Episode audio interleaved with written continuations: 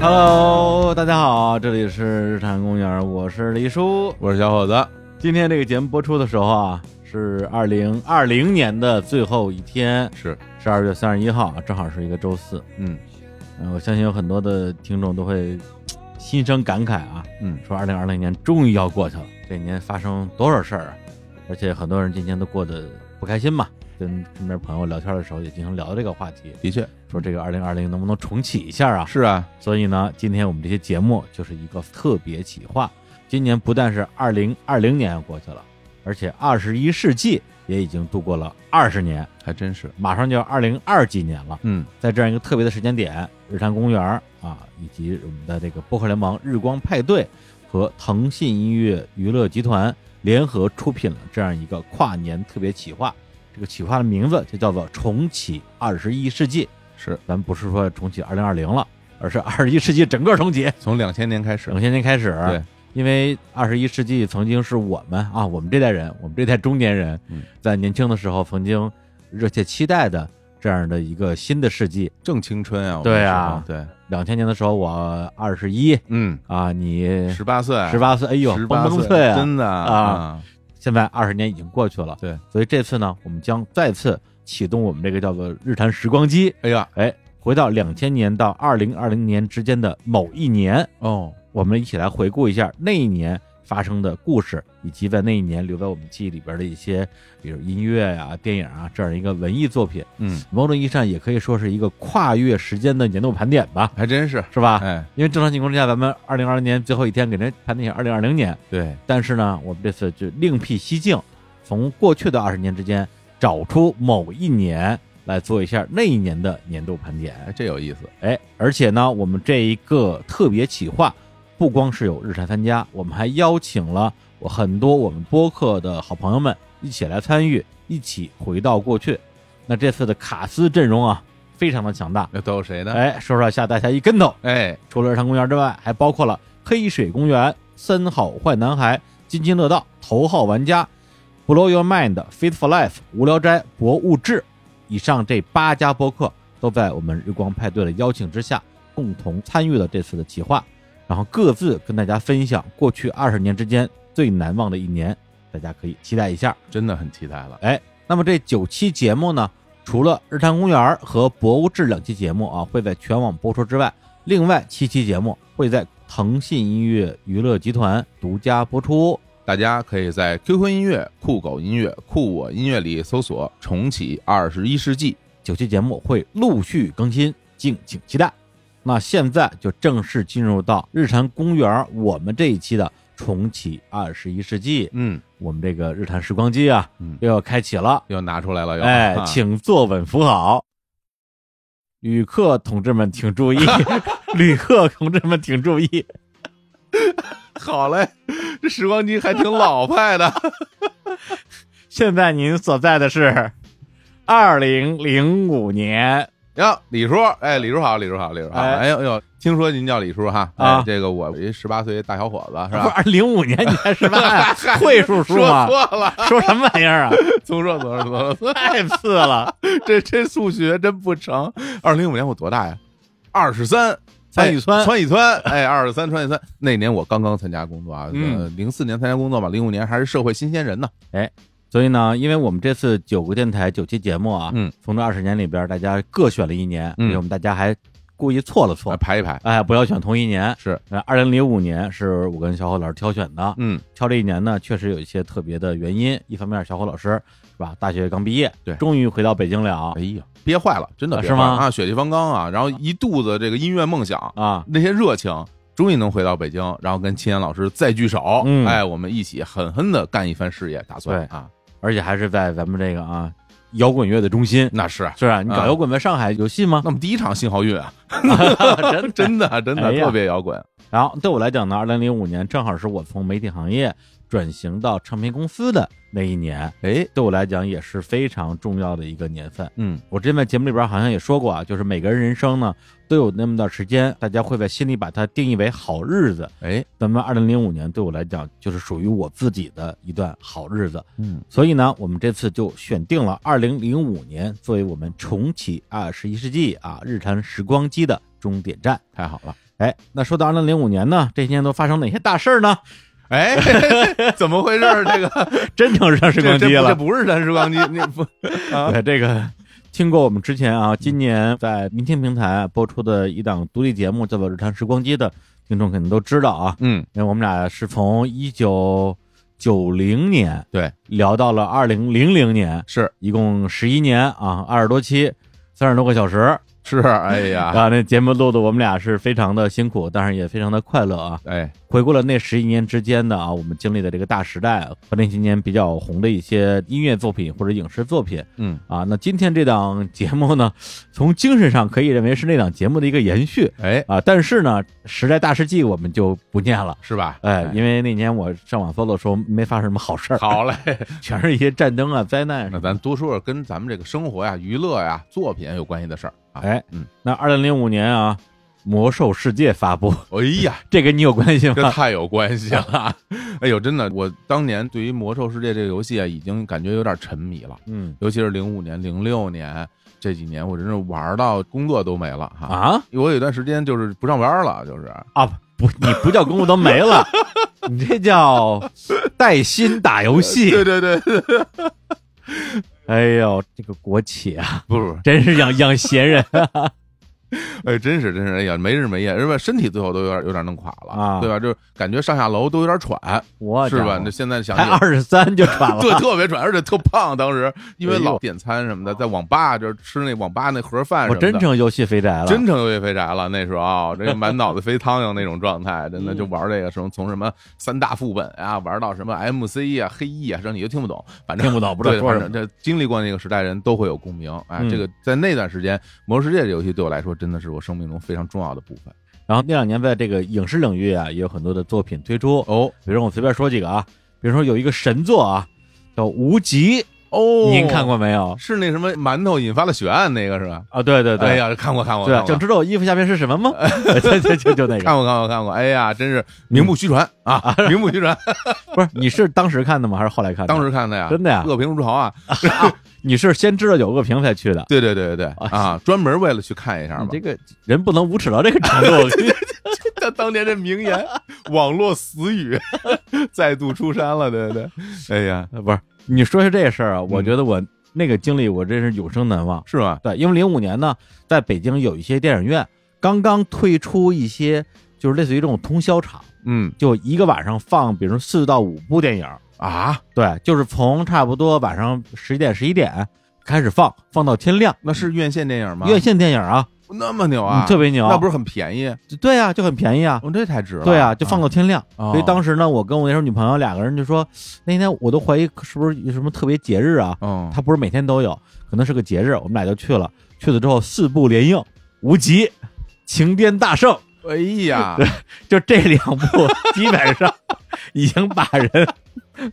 弄快死亡了，你知道吗？ 后边两部还记得是什么 吗？后面两部还行，啊一个是《如果爱啊》，，一个是张艺谋的《千里走单骑》。哎哎呀，呀也就好点有些安不吧，是，就是啊。问题是你去之前嗯想的是张艺谋嗯、陈凯哎歌、是是是刘镇伟、的确，陈可辛。因为我去的时候，那几个电影都刚上，嗯，所以我没有你去之前说，哎呀，我是看热闹去了。哦不是，我觉得这四个可能都是大作，都是经典。我是冲着这几个名字去的，因为刘镇伟那时候是吧，他在《晴天大圣》之前很多年没有拍过什么片儿了，对，也就我对他的印象还留在《东成西就》跟《大话西游》呢，那是，所以我的期待是一个像《大话西游》那样级别的作品。嗯，而且他又打的又是《西游记》的这张牌嘛，对。后来发现他也只有这张牌，嗨，就来回打。嗯，所以那天看完《无极》的时候，我已经快疯 了，然后又看《擎天大圣》，我就要死了。而且那时候已经凌凌晨两三点了，嗯，拖着剩下一点血，然后把那个《如果爱》跟《千里走单骑》那勉强算看完了。哎呀然后以后我再也不看这种通宵电影了，年轻人真是体力好呃，，体力好。哦呃是吧？现在让你通宵看电影，你早就睡着了。对，我疯了吧？我我跑电影院突然看电影去，就算不是无极归，你也 受不了。 无极当时真的，我这为了看笑话，我专门看呀，看得我哈哈大笑，嗯就是把所有那个段子都看全了嘛， 对， 就觉得特别满足。嗯那还是有点那个 cult 的意味了，有呃，点。对，有点 cos 了。嗯，然后那一年呢，还有一些电影上映，比如说成龙、金喜善的《神话》，哦哎，嗯徐静蕾导演，她和姜文主演的《一封陌生云的来信》。哎呦，这个好，那天那四部联映应该有他， 我告诉你，哎，这片儿啊，我觉得主要是姜文那形象跟跟他那个， 你明白吧？跟他那个收信人的形象有点太冲突了，我有点不能接受。啊哎，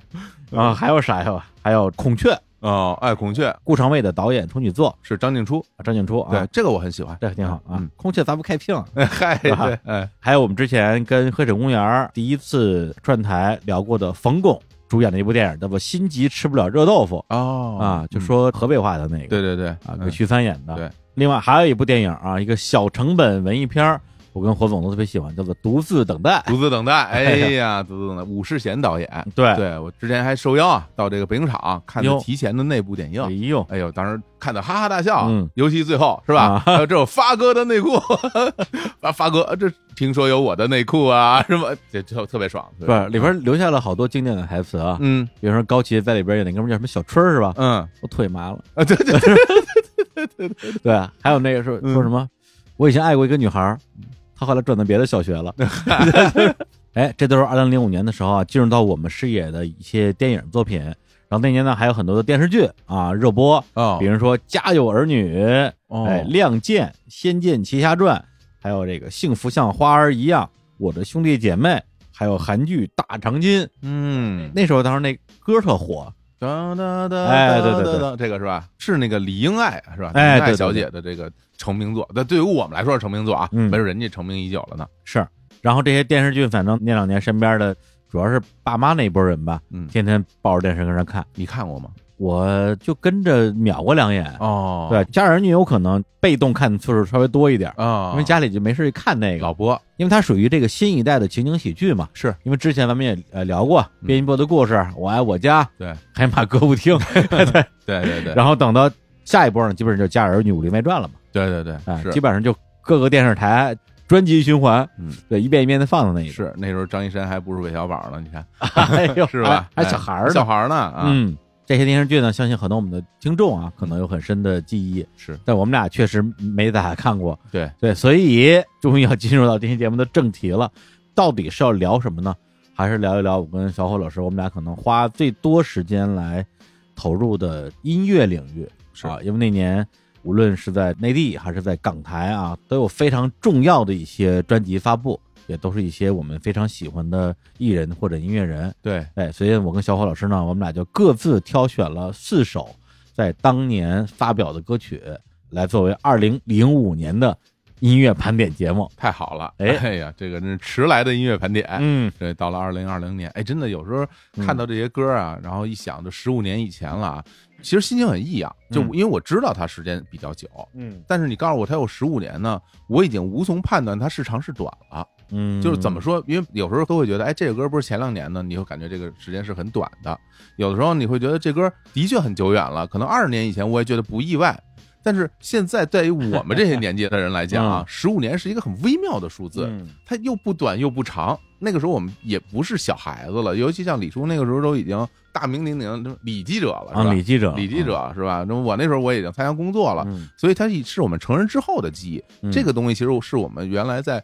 回忆过去的时候不太经常回忆的那个年代啊对对吧？就是他没有久远到让我们回忆的时候觉得饱含深情，对又没有近到让我们觉得历历在目，对哎对对对，对，不嗯上不下。 对吧？是吧？它是一个中间态的状态哈。是，所以今天就是借着这个机会，咱俩好好的回忆回忆这个二零零五年发生的一些事儿哈。然后我跟小火老师呢，我们俩今天在选歌的时候，俩人也做了一下分工，嗯，啊，当然这分工也是基于我们俩实际上在那个年代，大家究竟在听什么音乐，是喜欢什么音乐，什么样的音乐能带给我们快乐啊？最后发现呢，小虎老师他那时候比较偏钟爱的还是这个港台流行，对，而我那个时候因为在音乐行业工作嘛，无论是在音乐媒体还是在唱片公司，平时听的比较多的其实是咱们内地的这种独立音乐或者是摇滚乐比较多， 哎，所以我们俩就干脆根据这个门类各自挑了几首歌，嗯，然后你先抛砖引玉， 我谁是啊砖？我先抛砖引玉，行啊，那我这块砖分量可就比较沉了。哎，这首歌是什么歌呢？二零零五年来自周杰伦、周天王的《夜曲》，要不然大家先听一下吧，《夜曲》。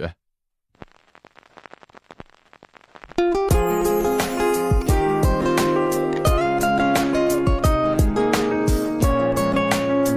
夜曲，的错过了生命，爱是种冥顽不息，我在空旷的墓地，老去后还爱你。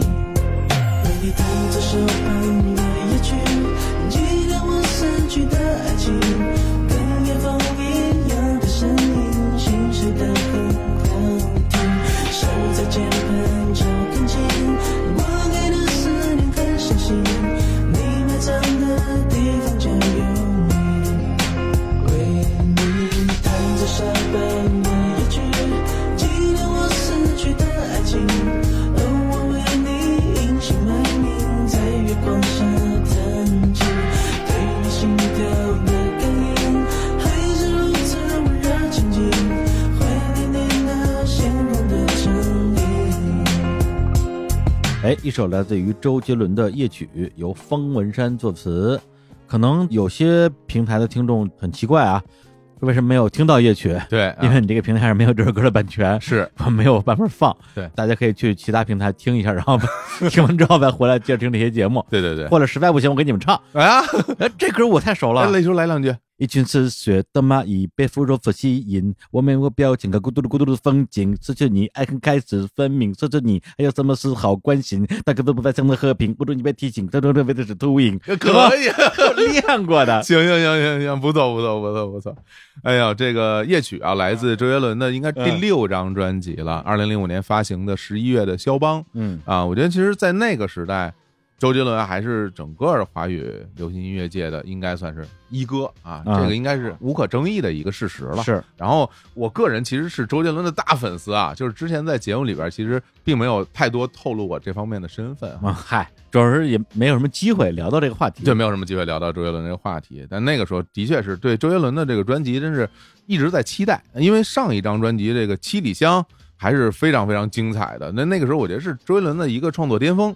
是吧？嗯，李叔，你觉得周杰伦的真正的他的这个音乐上的巅峰期，你认为是哪一张专辑啊？那周杰伦，我虽然不能说是他的粉丝啊，嗯对，但是因为我自己在唱片公司工作那几年，确实是把周杰伦当成整个唱片工业的一个最高标准嗯，来学习的。他们整个的音乐创作，包括他的视觉，包括 MV 等等，我觉得都是一个划时代的这样一个巨星吧。所以那几年确实对周杰伦也是特别关注的。嗯如果是结合了刚才我说的所有的方面，包括他的音乐本身，嗯包括它的整个的唱片的企划、视觉方面，我觉得最最经典的一张，反正在业内基本上是有共识的，就是他二零零三年的专辑《叶惠美》叶惠美那张专辑真的是太厉害了，就是以父之名三点二班东风破的那张专辑，对就那张专辑啊嗯，这张专辑是彻底奠定了他作为华语乐坛第一人的这样一个位置，还的确，非常重要。嗯，然后七里香那专辑也很棒，嗯对，基本上维持住了叶惠美这样一个热度。徐悦的肖邦呢，老实讲啊，从我们听到的时候的实际感受是说，觉得好像整体水平往下掉了一点儿，嗯，但是依然还是水准之作。然后《艺人范特西》呢，就是下一张嘛，对，又回去了一点儿。哇，对，《依然范特西》是我个人最喜欢的一张，真的呀是因为我觉得那里边的那些歌真的有有一种说又回到周杰伦最高潮的那个状态。就是千里之外那张是 吧？对对对，现在啊，大家说起来，听妈妈的话，《本草纲目》，然后《菊花台》，然后我最喜欢的那个《红模仿》，就是他哦当时去嘲讽别人、抄袭他、模仿他的那个作品，我都觉得哇，那个时候周杰伦感觉就是挥洒自如，嗯就是想怎么唱怎么唱，想怎么编怎么编，所有的歌都又好听又有趣。说那个时候，我觉得周杰伦又回到了一个创造巅峰。不过，嗯的确像你所说啊，在嗯二零零五年听到十一月肖邦的整张专辑的时候，我最后听完的时候是有一点点小小的失落的。嗯，对，因为听到《夜曲》这首歌的时候，是让人为之一振，就会觉得哇，周杰伦依然就是又嗯出首歌，又特别牛，是吧？然后，但你听到后面，好像除了像什么黑色毛衣啊、发如雪啊，包括最后那个珊瑚海啊嗯，还有那个漂移是电影的嘚歌儿嘛，飘嘚儿飘嘚儿一嘚儿对，飘一路向北，这两个都是电影的歌。然后听到这儿之后，你会感觉这张专辑和之前的那张专辑相比的话，嗯，金曲的整个的数量和质量都会有一些下滑，嗯而且它的整体性比较差，整体性比较差。嗯，，啊对，它有一种拼接感，是吧？是。但是这个《夜曲》这首歌本身啊，在二零零五年对我来说也是应该算是我的年度歌曲之一吧。至少比如说今天咱们要聊到四首歌曲，嗯那这首歌一定会入选，我也是反复听了很多很多遍的。对，然后周杰伦本身他的音乐，说心里话，就是对我的音乐创作是有特别大的影响的。是你不是受周华健的影响 吗，怎么又改周杰伦了？实际上，因为周杰伦他这个歌曲里面有非常多之前很多人很少做到的部分，比如说大量的采样，然后去把那个声音做一些变声的处理嗯，包括他在歌词的部分有好多唱的都不是像原来大家会唱的那种情歌的内容。有很多都是他自己莫名其妙的喜欢的东西，比比如他喜欢武侠，他就老唱武侠；他喜欢忍者的题材，他就老唱啊忍者题忍材者在这里边，是吧？嗯，你包括什么爷爷泡的茶，什么外婆这种歌嗯，骂街，好多对外头那个歌儿就是因为金曲奖没拿着生气， 对，生气，就是骂街的这种 创作，我会觉得特别爽。我会觉得就是在歌曲里面表达个人的这种情绪，啊，这个东西是很有意思的，很真实，很真实的一种表达，嗯它并不是一个纯商业化的一种对表达。对对这个，其实对今天小伙子歌里边也有很多啊，就是大言不惭说学了周杰伦一一些包括像那个什么《爸爸回来了》，对这种歌儿很典型的嘛特。别好，那讲的就是他童年的那个故事嘛，打我妈妈什么的这些东西。对对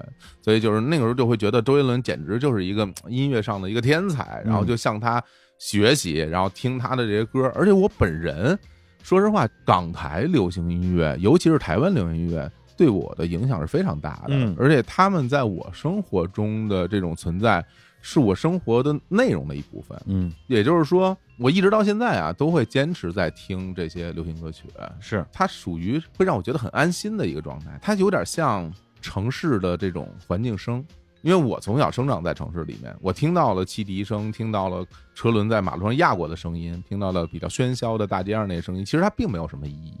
你也知道，有很多的台湾的这些纯流行音乐，嗯，它是没有什么意义的。情情爱爱嘛，但是我听到这些东西就会让我觉得很安心，就好像我在一个我自己很熟悉的那么一个地方生活。所以说，听到周杰伦这歌，一方面得到了很多音乐上的启发，另外一方面的确给我带来了让我觉得很安心的那么一个状态。嗯，那个时候，我觉得我基本上每天都在都在听这些歌，天天上下班的路上，尤其我当时骑自行车上下班，你说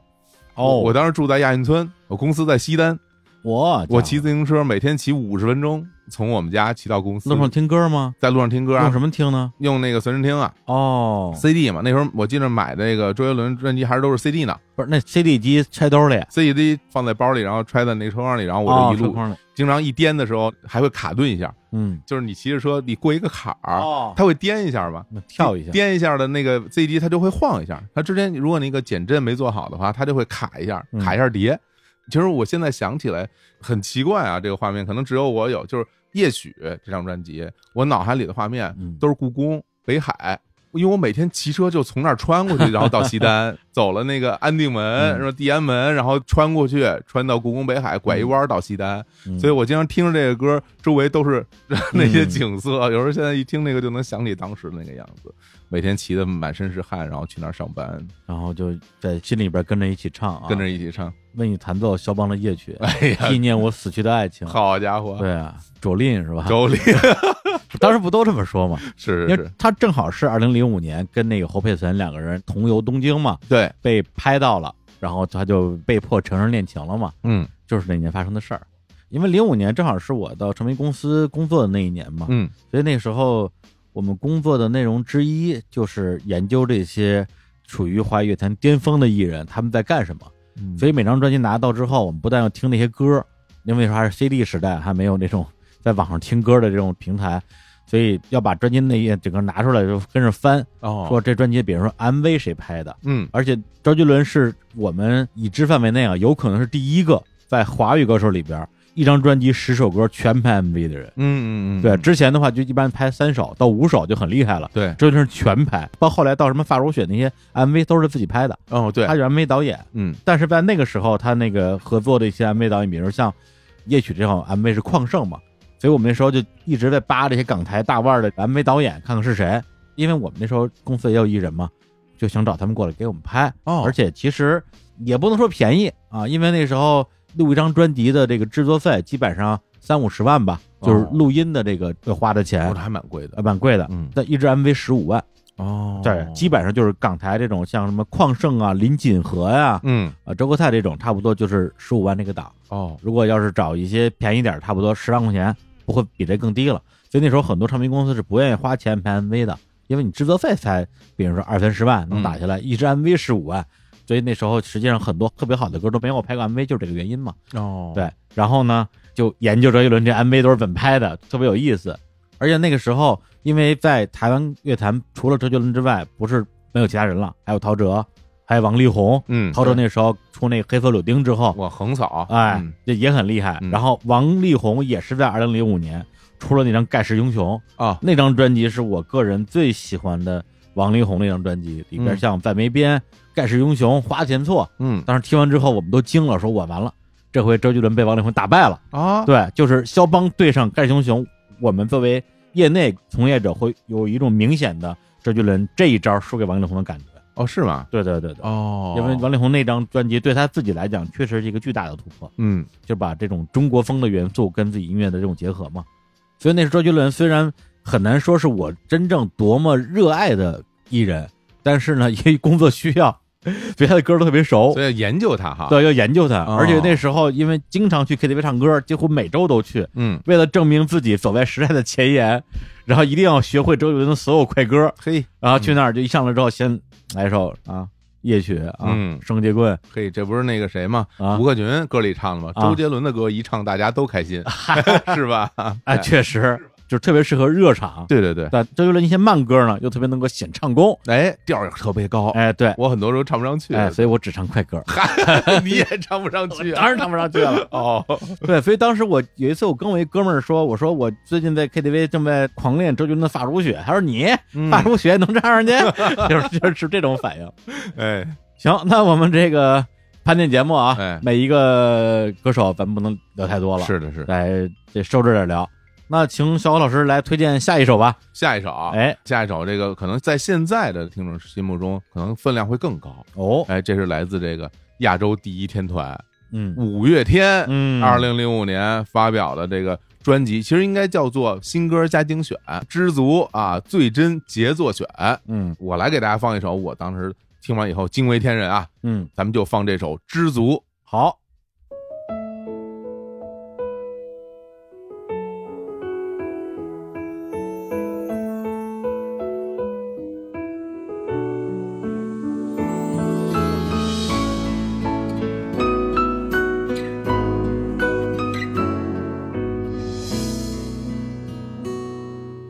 怎么去拥有一道彩虹？怎么去拥抱一夏天的风？天上的星星笑地上的人，总是不能懂，不能觉得足够。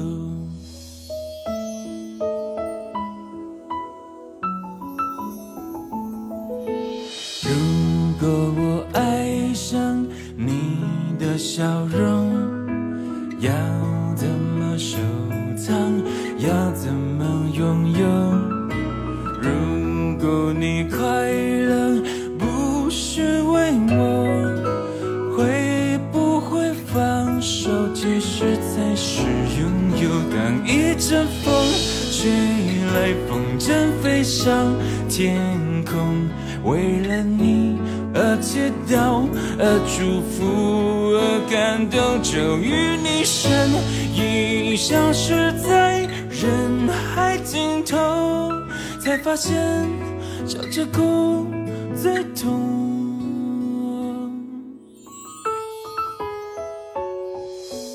那天你和我那个山丘，那样的唱着那一年的歌，那样的回忆那么足够，足够我天天都品尝着寂寞。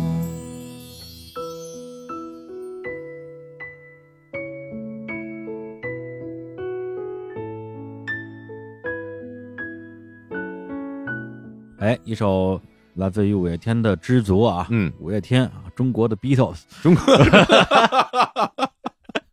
哎，怎么样？我这可以吗？可以可以可以， 捧的还是可以的。没有，这儿其实是一梗，因为嗯我之前就是不爱听五月天，嗯哎，不喜欢五月天，从来不听五月天。你看，就后来交一女朋友，特喜欢五月天，天天陪着她看五月天。包括五月天不是拍了一个电影吗？嗯，把演唱会拍成一个电影，陪着她去看那个电影。你看，看完之后，我说，嗯，五月天中国 Beatles，你不说的话， 你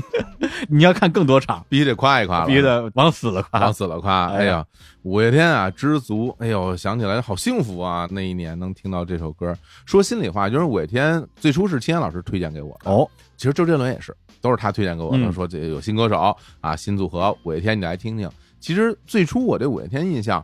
没有那么好，嗯因为他们的歌都很很闹腾，嗯咣咣咣哐哐哐是吧？那种我说它是什么呢？是朋克还是流行歌曲还是嗯摇滚乐？反正我也说不太清楚啊嗯。歌挺好听的，但是挺热闹。我自己其实对五月天的感情没有那么深，嗯但是直到我听到了《知足》这首歌，嗯说实话，这首歌真的是一下就打动我了。嗯就我会觉得他们这种细腻的这一面，让我会觉得对五月天的印象有一个很大的一个转变。因为原来就会觉得都是一帮年轻人，他们在歌唱自己的年轻岁月，是吧？挥洒自己的热情和汗水，嗯，唱的都是这些内容。但是《知足》这歌，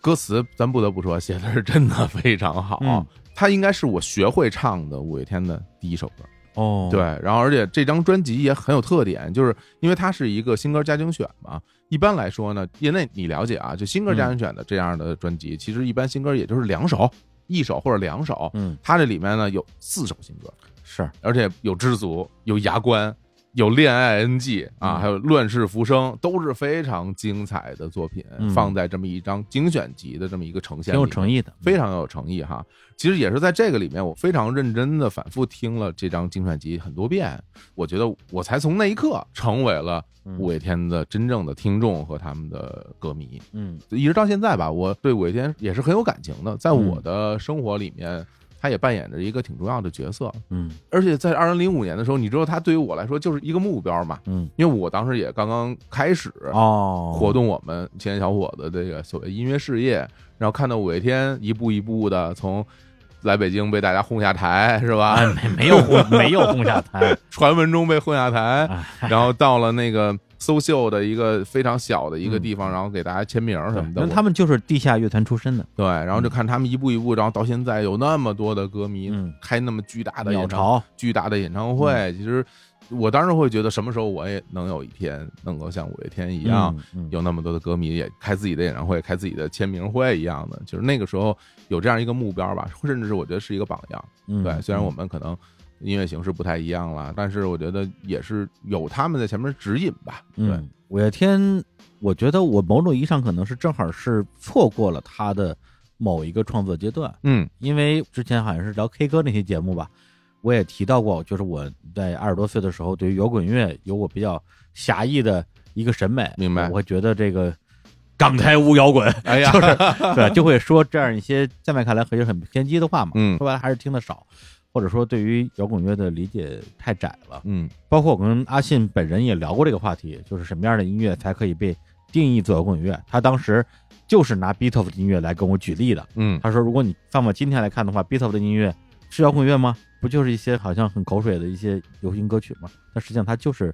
最伟大的摇滚乐，这是他自己的一个观点嘛。嗯，包括他之前也多次说过，摇滚乐不一定要握紧双拳，也可以张开双臂。是，那个时候，其实我可能自己还在一个比较年轻、比较愤怒的那个状态吧。嗯不太能够理解，特别是他们本身情歌可能也占到他们音乐的相当大的一个比重，那是，对，所以我觉得这不就是一流行乐队嘛？嗯但是后来确实也听了他们更多更多的很厉害的作品啊，因为我一直比较喜欢苏打绿嘛，嗯但后来听了五月天的一些后期的创作之后，觉得说他们确实是一个在当今的华语乐坛上配得上他们今天这个位置的一支很了不起的乐团。是，包括这首歌，虽然我之前也听过啊，甚至都有可能在 KTV 唱过，但是其实都没有细细去品味它的歌词。但是现在就刚刚咱们听的时候，我突然去嗯感受了一下，怎么去拥有一道彩虹，怎么去拥抱一夏天的风，天上的星星笑地上的人，总是不能懂，不能觉得足够。我觉得啊，这歌词写的真的非常的好，就是它是离我们生活中的、生命中的这种美好的本质非常近的这样一种观察。嗯，对，所以说咱们这个二零零五年可歌真不少啊！是哎呀，吧？这今年收成不错呀、收成不错 啊，很幸福的时代嗯啊。那我再来一个，再来一个，再来一个。有这首歌，大家哎呀，肯定听的次数就更多了啊。来自于梁静茹小姐，嗯，可惜不是你。哦，这一刻突然觉得好熟悉，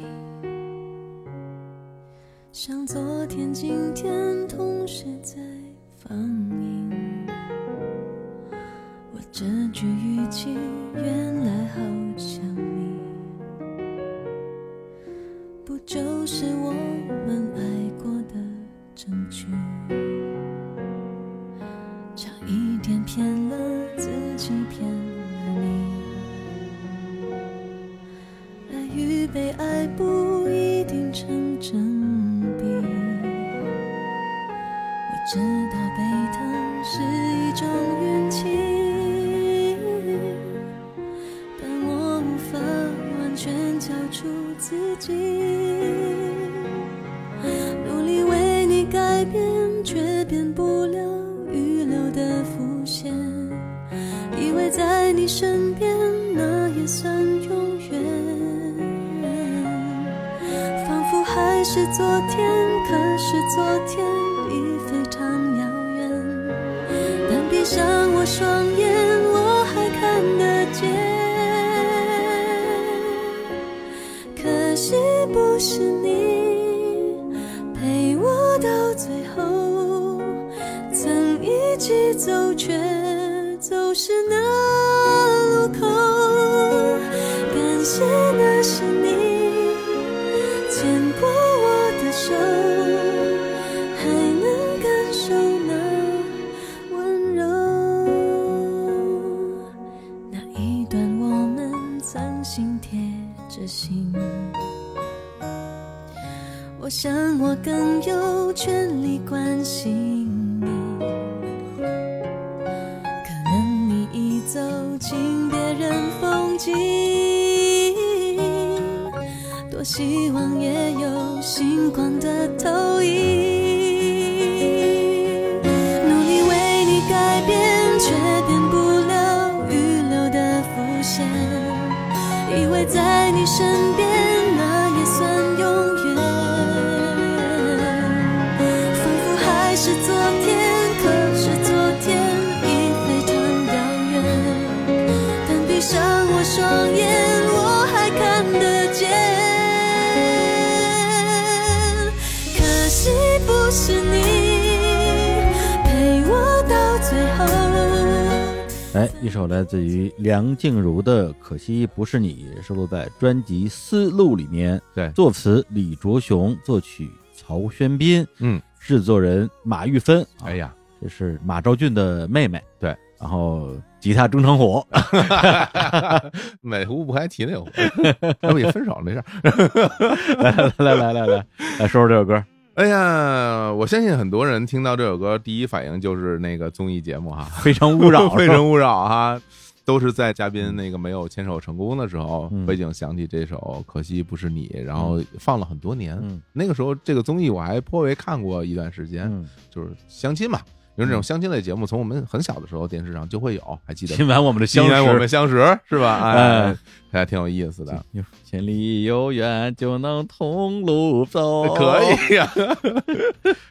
哎呀，这可惜不是你啊！来自梁静茹的《思路》这张专辑，嗯， 《丝路》这张专辑已经是梁静茹小姐的第七张个人专辑了，上一张是《燕尾蝶》，后一张是《亲亲》啊哦哎，正好在中间的这一张。呃，《丝路》这张专辑里面，其实那个时候因为五月天特别的火嘛，所以《丝嗯路》这首歌本身就是阿信写的歌词，哦，然后作曲是王力宏，哎，哦强强联手，然可以后的哎可以的啊当做这张专辑的主打歌。然后里面除了思路啊，可惜不是你，还有瘦瘦的啊，啊这个是姚若龙作词，陈耀霞作曲，哎，这歌特别好，非常好嗯听哈。所以说，那个我觉得那个时候这首歌对于我来讲，会让我觉得很感动。嗯，就为什么会嗯很感动？其实它是一首特别特别传统的台湾的流行的情歌，但是在二零零五年那个年代，其实像这样的歌已经不是特别特别主流的啊歌曲了。老派情歌，对，这种老派情歌已经不是很主流的歌嗯曲了。像我们这样从台湾流行歌曲的黄金时代走过来的这一波人，比如我们在一九九六年、九七年嗯，嗯那时候听到的歌曲，很多的金曲都是这样的风格。对， 但后来，尤其是过了两千年之后，嗯大家在音乐创作，包括编曲和声的部分，都会有新的所谓的突破，嗯对吧？？这也是为什么周杰伦当时痛骂大家说：“哎，我还没突破，谁有突破啊？是吧？ 我的突破就是没有突破，只要外婆喜欢就好，对吧对？”大家其实都会在追求一种新的音乐上的突破，但是这样的一个非常传统的歌曲的回归，会让我听起来特别的、 嗯特别的舒服，嗯因为我觉得我那个时候听到的这些歌是我嗯最喜欢的音乐的类型，但是有一段时间我已经听不到这样的歌曲了。嗯那所以说，又听到这样的歌之后，我会觉得啊，是不是在未来我还能够听到一批像这样的歌曲还能出现在我的生活里？我是会有那样的期待，但是当然，结果大家知道，其实这样的歌很快就就没有了，因嗯为到现在就很少能听到这样的歌曲了。哎，这歌不光是从它的，比如说旋律啊、编曲啊，嗯比较传统，它的歌词的意象也很传统。对，它整体来讲是一个偏祝福前任的这样的一个态度的歌。嗯这样的歌今天其实很多啊，比如说像后来嗯，是吧？后来我终于学会了如何去爱，可是你已经消失在茫茫人海嘛。是有点遗憾，有对，有点遗憾嗯。但后来呢，好像祝福前任的歌就越来越少 了，基本都是在骂前任的了 嗯痛骂是吧？这马上就成全了是吧？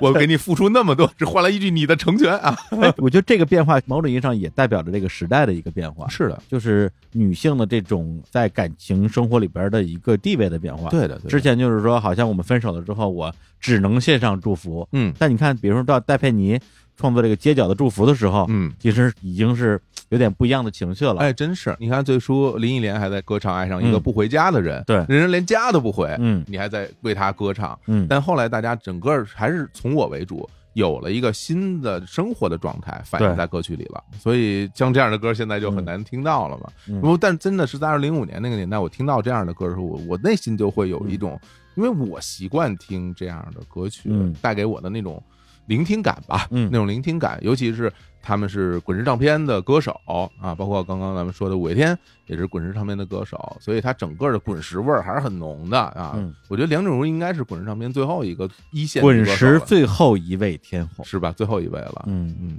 甚至是不是台湾乐坛最后一位天后，我觉得都，她后边还有天后吗？如果田馥甄算天后的话，嗯哎呀，是吧？我觉得田馥甄只能算个小公主吧，就是是吧？对，确实是台湾乐坛最后一位。他他之后，我觉得其后的艺人都没有达到天后的那个 level。对，可能他在今天来看是华语乐坛或者是在台湾乐坛最好的，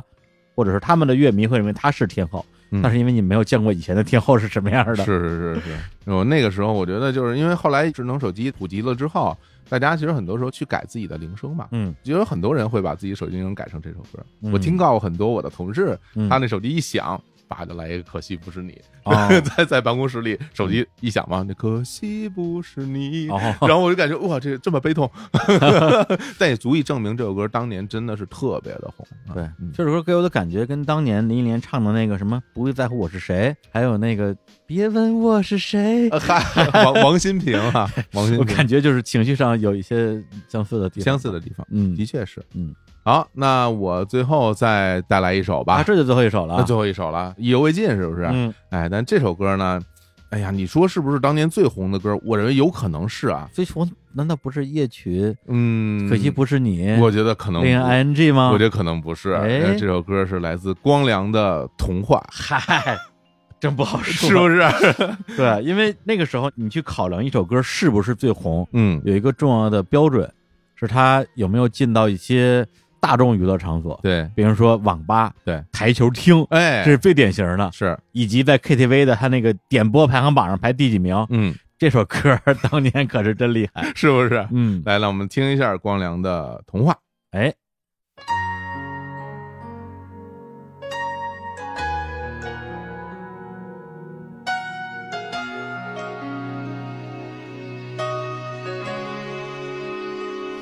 忘了有多久，再没听到你对我说你最爱的故事。想了很久，我开始慌了，是不是我又做错了什么？你哭着对我说，童话里都是骗人的，我不可能是你的王子。也许你不会懂，从你说爱我以后，我的天空星星都亮了。我愿变成童话里你爱的那个天使，张开双手变成翅膀守护你。你要相信，相信我们会像童话故事里，幸福和快乐是结局。哎，一首来自于光良的《童话》，收录在同名专辑里边儿，词曲光良。哎呦，刚刚那几首歌，叫周杰伦啊、嗯梁静茹啊，还有五月天，都会有一点年代感。就现在我听会觉得啊，那是比较老的歌。嗯，但说实话，《童话》这首歌，我现在听我都不觉得它是一首老歌，嗯为什么 呀？因为我会觉得这首歌好像就是前几天发生的事情，而且真的在 KTV 永远有人在唱。嗨，到现在，这个啊嗯童话在 KTV 里永远排名特别特别高，有非常多的人会来演唱嗯这首歌曲。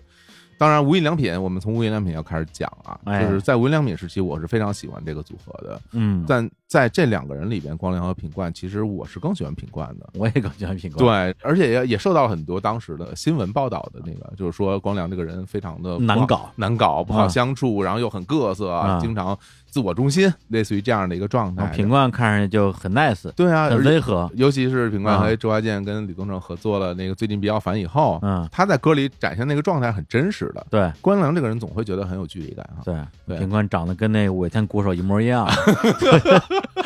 对，名字也差不多，冠佑，冠，佑是吧？ 对，所以在他们两个呃分开，然后独立创作之后，嗯我的心里面会期待着，就是说品冠未来的发展能不能像我想象的一样，嗯会更好一变点成，一个小周华健。对吧？啊也我会期待着这样。然后呢，光良这边的这个发展呢，我就没做什么期待。对，因为当时两个人的那个市场定位啊，包括声线，嗯，一个人是周华健那个方向的，对一个是张信哲那个方向的。还真是，嗯，但是说实话，当光良出了他第一张所谓的个人单飞之后的这个专辑的时候，我心里就会觉得啊，这可能悬选了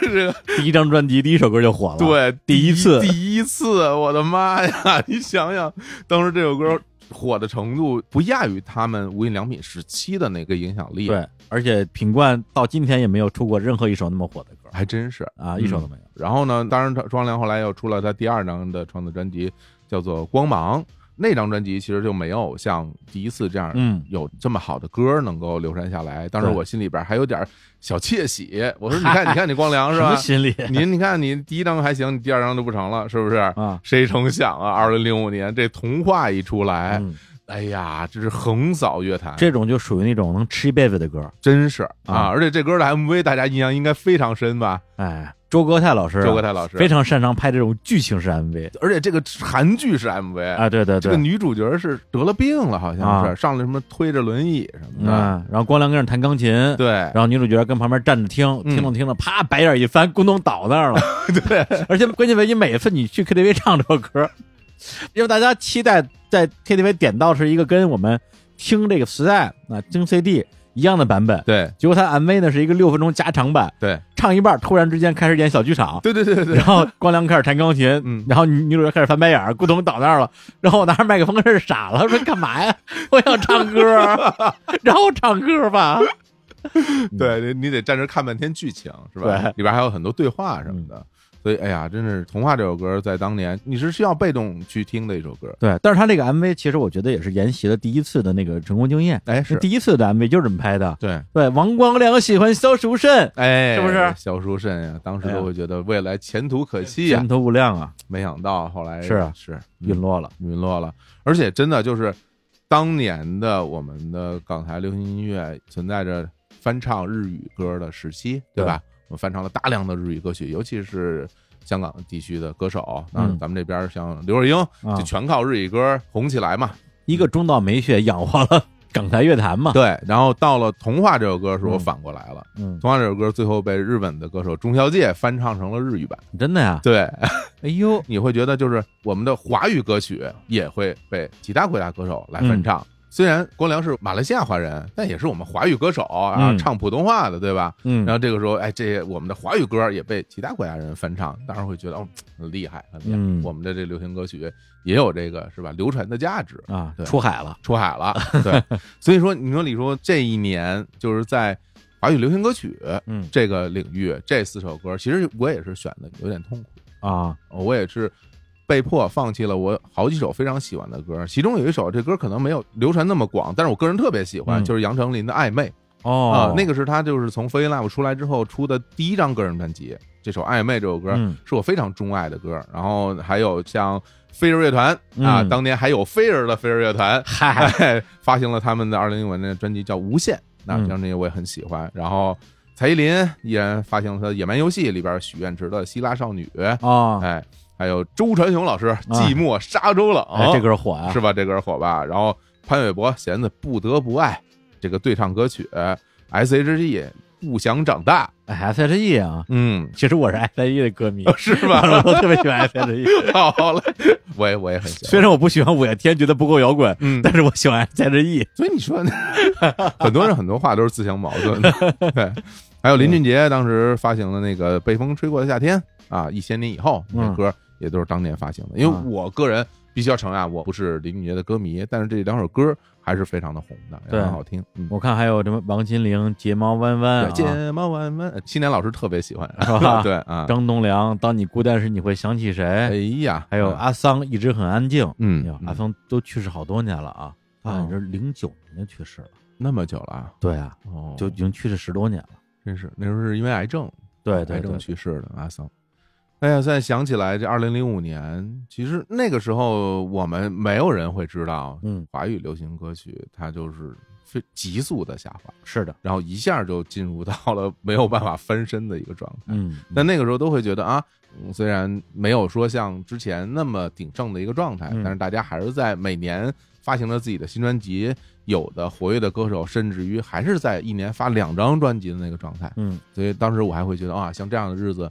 还是会一直让人过下去吧。嗯。而且我插一句，就我们刚才所说的华语流行乐坛嗯那之后一路滑坡，嗯，不是说现在的年轻人不听歌了，哎，现在年轻人也听歌，但他们听那些歌都不是歌。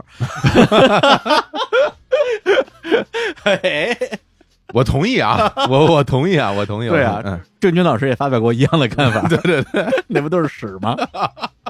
嗯，真的是，真的是，哎呀，所以回想二零零五年，还是很幸福的年代啊。嗯那个时候能听到这么多新歌，而且都是在认真的来做，而且都能从这些歌曲里面得到自己该有的收益，是吧？嗯大家该卖专辑卖专辑，该开演唱会开演唱会，音乐还是大家生活中很重要的一个娱乐的方式，嗯并未跟我当时在中学啊或者大学的时候有多大的改变。嗯那现在再一看，世界变了，世界早已经 不像二零零五年那个样子了。所以，嗯所以真的就是跟李叔聊到嘛，嗯就是如果回到哪一年，回到二零零五年，我自己真的还是挺期待的，因为那一年刚刚聊到的这些歌曲，在我身边陪伴着我，让我的生活变得跟之前一样，就是其实它没有什么。太大的变化，嗯然后这种稳定的状态其实是我自己很享受的。另外一方面，的确是青年小伙子，我那个时候做音乐也是心气儿特别高啊，对对，二零零五年虽然我没有录我的所谓的 demo 专辑，但是零五年其实也做了挺多事儿的。然后我也特意翻看了一下《青年小伙子》有一个档案，零五年我们做过什么样的事情。首先，在零五年的四月份的时候，我们去那个北京邮电大学嗯啊，在这个学火礼堂做了一场演出。然后那个时候是我们第一次，当时跟小五一起合作啊，哦，啊，就是之前后沙的鼓手啊，嗯最早肉树的鼓手，对哎那个时候跟青年小伙子一起来合作，我们童研一老师，童颜一老师，他现在微博改回本名了，对，现在是一个非常著名的录音师。好像万青新专辑他有参与，他当时发了一张那个照片，嗯，然后在八月份的时候，现在小伙子做了一个专场演出。嗯哎，这专场演出呢，在这个现在已经没有了啊。隆福寺那边有一叫金库音乐重地，那不是 KTV 吗？那是一个书吧，类似于，啊，对，是一个书吧，它有二层。当时叫做日光茶的演出，我们当时是一个不插电的演出，看日光，看见没有？哎，连起来了吧啊日光茶，哎，对，还真是日光派对，日光茶的演出，二零零五年的八月份。然后呢，在年底的时候，我们当时参加了这个口袋音乐啊嗯组织的在这个十三 club 的一个拼盘演出哎呦，啊，那里边给大家演唱了哈动画片儿这个秋裤、大象啊、萨利木啊这些非常猛的歌曲，而且在年底又参加了一场演出，还是在这个北京邮电大学参加了这个摇滚嘉年华。其实那个时候我们的演出是一步一步的步入正轨了，当时也是有得到了很多演出的机会啊，所以那个时候心气儿很高很高啊。后来到了。零六年就是过了一年之后，我们也录了自己的新的 demo，就是大家很喜欢的《男孩子爱踢球》。嗯哎，李叔非常擅长，对啊，很喜欢我们的这张专辑。就我现在在想啊，如果说回到二零零五年重来一次的话，整个青年小伙子这个音乐线这条世界线上，嗯，会不会有一些变化？什么变化呢？就是说我会不会在某一刻嗯出现了一个不一样的情况，然后我现在以一个音乐人的身份，更多的生活的重心在音乐这条线上，那样的世界是一个什么样的世界？说实话，其实我是挺有兴趣知道的。嗯，一定是有机会的，因为嗯那时候天桥后的整个的乐队的状态很好，嗯作品积累也有，因为那时候很多的新的乐队吧很活跃，嗯，但是他们没有什么作品，歌儿比较少，对，啊可能就是几首歌，对，甚至好几年之内就那几首歌来回演。对，而你们刚出道的时候已经用十张专辑了，这个是一个非常好的一个先发优势吧。嗯，所以那个时候，如果比如说你们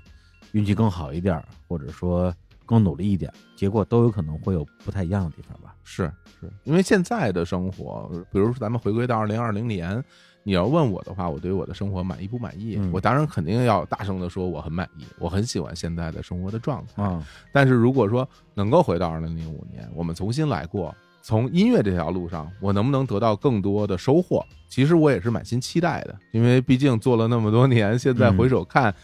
真的是有挺多遗憾在里面的，有很多东西自己没有做好，有很多机会可能没有把握住，甚至有的时候就是能不能得到一些更好的运气呢？嗯其实很难讲。好的运气其实我觉得一直都是存在萌芽的，嗯，因为就在二零零五年，我当 时在唱片公司上班，疯狂跟老板安利新疆小伙子，我说这个好啊，签这个对儿啊，老板不理我了，他是傻逼， 没有品位。对，啊老板要被我洗脑成功了，嗯，二零零五年就签约了，天就哪！发专辑了，哎呀，然后就好听有调，赚钱火了，哎呀，是吧？ 那就没有日坛公园了，是吧？那那那就没有了，那就另外一个世界线了。那就很遗憾。你要让我现啊在选，我觉得很遗憾。对，呃钱老师要没钱，我对呀我我我我我选这个。胆子不小啊， 听老师打你，啊 哎呀，嗯行吧，我觉得二零零五年这么回首一下，会感觉那时候的日子，我用一个词来形容吧，充满了阳光。嗯嗯，对我感觉那个时候，可能人也年轻，啊，想的事情没有那么多。其实回到我为什么会那么喜欢听这些流行音乐这个话题上啊，就是我会觉得其实它不能带给我多少的收获和能量。为什么这么讲？就是我一直会觉得它是一个类似于底色的存在，嗯就好像说我生活里面有这个东西，我刚刚讲，我会觉得让我觉得很踏实。嗯那与此同时，会有其他的元素，比如说我我很喜欢看 TVB 的那些电视剧，嗯我也很喜欢看当年香港拍的那些其实没有什么所谓的营养的素食的电影儿。那这些东西它能带给我什么呢？它其实它不能够带给我说对于人生的启发，对于生活的反思，对于未来的一些能量。嗯，但是它能够带给我的就是身心的平静和愉悦。那可能这个事儿对我来说很重要。对我现在想起来，我觉得这个事儿对我来说很重要。嗯可能这也是为什么我一路以来一直在我的生活里有这些东西存在的理由。是因为刚才在那个录音之前，我们俩选歌嘛，嗯啊，讨论了一下这个话题啊，就是为什么咱们在不限定范围的前提之下，小虎老师选出来的全是港台流行，我选出来的全是大陆摇滚，对，是因为那个时候确实我们把时间，把我们对于音乐的这种爱吧，就是花在了这些歌上。对然后我们俩就进一步讨论说，哎，我问小虎老师说，你从流行音乐里边到底能得到什么？然后小虎老师问我说，你从什么时候开始不听流行音乐的？嗯或者说，我在那个时候肯定是听流行音乐的啊，对，因为它是我的工作嘛。嗯但对我来讲，流行音乐它更多的是一种，要不然是偏我的职业方向的，我需要听这些东西，我需要了解；嗯要不然呢，就是它是一个偏娱乐方向的。让我听了之后，我觉得哎这歌，你问我好听不好听？好听。呃，你问我会不会唱，我可能也会唱，嗯，对吧，但是它给我精神方面带来什么样的这种冲击或者是感触，恐怕是没有的。嗯所以对我来讲，它更像是一种常识。最近流行什么歌，我得、啊我得知道，我得会唱，明白。哎，我得能跟人交流其。实有点类似于新闻，对，而且我上高中的时候，接受流行乐的渠道也比较窄嘛，还嗯是买磁带时代。我也曾经号称中华曲库，我什么都听。我觉得我这个音乐招牌不能丢，我可以不喜欢，但是我不能不知道。嗯嗯青年老师看动画吧，这不嗯，看就新番的心情，看新番的心情，看日剧的心情。对，那时候还有点儿那个劲儿在，但真正实际上真的值得我去反复聆听，然后愿意去跟别人分享，甚至是愿意买一堆的 CD 买来送人的，嗯还都是一些偏摇滚乐的作品。虽然那个时候实际上港台流行就不说了啊，一些比如说刀郎是吧，庞龙哦，我也得听，因嗯为它火呀。比如说海陵歌曲、海陵时代啊，为什么会出现这样的现象？我得把那些所有的这个类别的歌曲全听一遍。对，再比如说，二零零五年还有一件大事儿发生了，咱们忘说了，超女啊，哎呦，还真是第二届超女啊，李宇春那一李届春那一届，因为啊第一届是零四年嘛，嗯零四年就是那个呃安又琪跟张含韵那一届嘛，是他们俩零五年也都出了自己的单曲，张含韵那歌儿就是那种“这三天天就是 我”，哎呀，我爱张含韵啊，嗯那个全宇宙帮我表白张含韵，我永远热爱张含韵。好，哎，哎呀，我想跟她录节目，好，大家赶紧牵线搭桥啊，对，现在搭桥啊。嗯然后安又琪呢，那首歌儿当时就有点儿掉价儿了，嗯，叫《你好哦周你好杰周杰伦你好周杰伦， 对哼哼哈嘿，你好周杰伦，嗯，究竟谁是你的可爱女人？哎， 我这都会唱。好，维维安啊，所以就是也要关注嘛。包括那年真是有点什么外人空巷看超女，对对，我跟我们唱片圈这帮人一定要周末，真的是所有人嗯找同一台电视机，大家跟小时候看《渴望》一样，挤在一块儿看超女，一我也边看一看边我也点评， 我也看，从头看到尾，就跟人投票。嗯，其实当年超女前三名嘛，至少我都能喜欢她，我觉得嗯李宇春、周笔畅、张靓颖都不错哦，啊，我就把票投给了张 靓颖。啊我我也是，哎 我真也是的吗嗯我喜欢张不是靓你颖，真投了吗？哦，我没投，你没投啊吧对，？如果让我投的话，我肯定会投张靓颖，是吧？而且我明显比另外两个人更喜欢她，你为什么不投啊？我就不不没有参与感，啊啊你是觉得发短信投票这种事情特别的愚蠢吗？不是？我啊就觉得我可能是一个看客，哦嗯我好像不是一个局中人的那种状态。我就觉得特别愚蠢 啊。于是我非常矫情的在那个投票窗口关闭之后嗯，投了十票，嘿，你明白吧？哎呀，就是代表我的精神支持，哦但是我不想参加你们这个愚蠢的游戏。嘿，哎给张良投了 十票，你这个做法也挺愚蠢的，我觉得。 还有气节。那还有季节哈，对，嗯觉得那个时候其实也会关注，嗯但是咱们做这个节目企划的时候，让我去回忆二零零五年，我想跟大家分享的音乐，嗯，然后我发现脑子里出现的全是摇滚乐，那对，或者说，比如说节目能放五十首歌，啊嗯，那我也可以放点流行音乐。但如果只放五首歌或者四首歌，那我一定不会选择流行音乐。那这个是真实的情况，跟那个时候的我其实真的是没有发生那么大的关系。对，而且二零零五年刚才也提到了港台乐坛，特别是台湾乐坛嘛，出了那么多华语金曲。嗯那我告诉你，那一年的内地摇滚音乐嗯都发生了什么？好啊，啊，嗯对我这是不完全统计啊。声音碎片乐队第一张专辑《优美的地狱生活》，嗯废墟乐队第一张专辑《像叶子一样飞》，重塑雕像的权利第一张专辑《Cut Off》，谢天笑第一张个人专辑，因哦为，他之前以《冷血动物》出过一张专辑嘛。对摇滚对乐队的形哎，式，谢天笑的第一张个人专辑也是那年发的，嗯里边包括了什么《阿诗玛》《冷血动物》《向阳花》《约定的地方》《再次来临》《是谁把我带到这里》，都是那张专辑的歌。呵，对，就是毫无疑问是谢天笑比较经典的一张唱片，然后同时被非常经典的专辑，然后那年还有什么？还有《美好药店》啊，就是小何小何啊之前搞的一个实验乐队，嗯乐队成员包括小何、张伟伟、郭龙、对啊李铁桥，就一帮疯逼艺术 家。对，这个这个乐队的风格其实有一半是行为艺术，嗯，他们很大的魅力是在这个舞台上，嗯对，会有大量的行为艺术的表演。美好店第二张专辑给我放了一张表妹的照片儿，还有我非常喜欢的乐队妖乐队的专辑，叫做《我们究竟应该面对谁去歌唱》，嗯这是他们的第二张专辑，以及南京市民李先生的第二张个人专辑《梵高先生》，嚯，也是在二零零五年发行的。嗯对，所以呢，你就知道对于那个时候的我来讲是多么的幸福。嗯上班就听那些流行音乐，嗯，下班就听这摇滚音乐，嘿，就文艺生活简直就太丰富了。真是对，每天都背着各种各样的声音、各种各样的旋律，以非常澎湃的那种状态，滋养着我的每一天的这种听觉体验，感觉是每天睁开眼，你的周围全是各种各样的音乐，全是音乐，对吧只有音乐，就没停过了。对。然后刚才也已经提到了好几张那年发行的唱片，嗯但是我今天要分享的四首歌，并不在其中之列，哇，这都不在啊！因为跟我要分享这些歌比起来，刚刚那些不算什么，哎呦，这 这令人期待了，这个啊，那赶紧吧啊！也不是说不算什么啊，嗯，就是相对来讲，我还有更喜欢的歌，还哦，有更喜欢的歌，嗯，因为年轻的时候会比较热衷于去做什么排行榜啊，非要说出一个谁最牛谁更牛来。嗯，但是到现在，我觉得就是那种所谓的什么荒岛唱片这个概念非常好，就是纯个人选择嘛，嗯，就是你要流落荒岛，你要带几张唱片，哦你带哪个，这种就代表了在极端情况之下你对音乐的真实选择，是，因为毕竟荒岛上就只有这几张。哎，所以今天我要给大家分享的第一首歌，就是来自于二零零五年的一张唱片，唱片的名字叫做《我不 能悲伤地坐在你身旁》。好嘞， 哎，但是我要分享的歌不是这首歌啊，嗯是专辑里面另外一首歌，叫做《像孩子一样倾听》。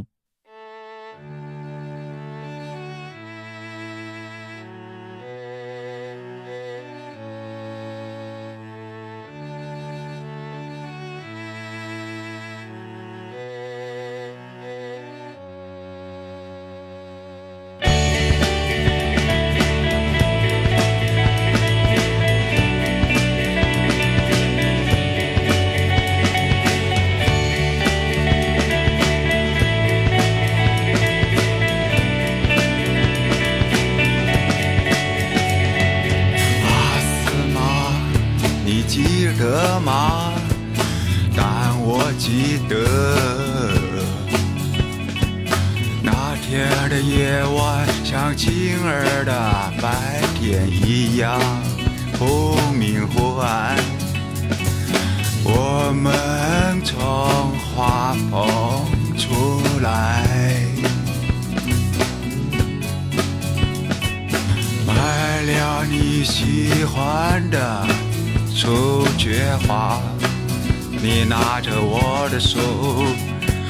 给我讲述一个又一个的故事。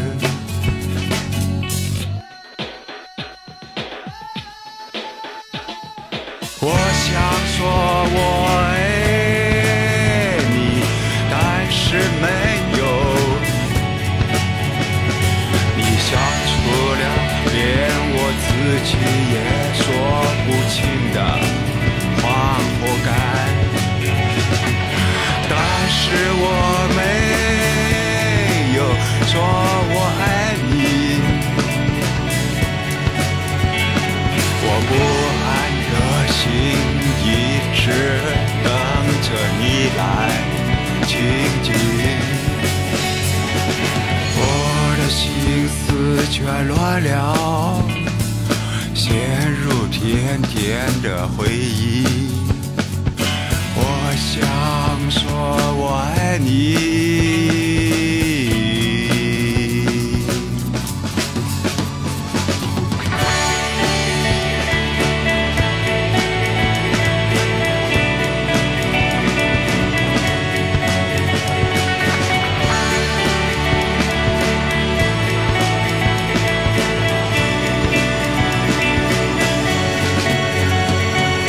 阿斯玛，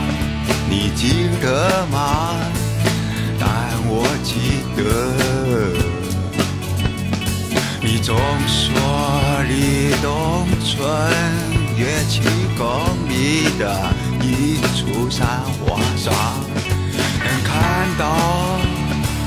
海上的日出。我不是不相信你说你阿斯玛，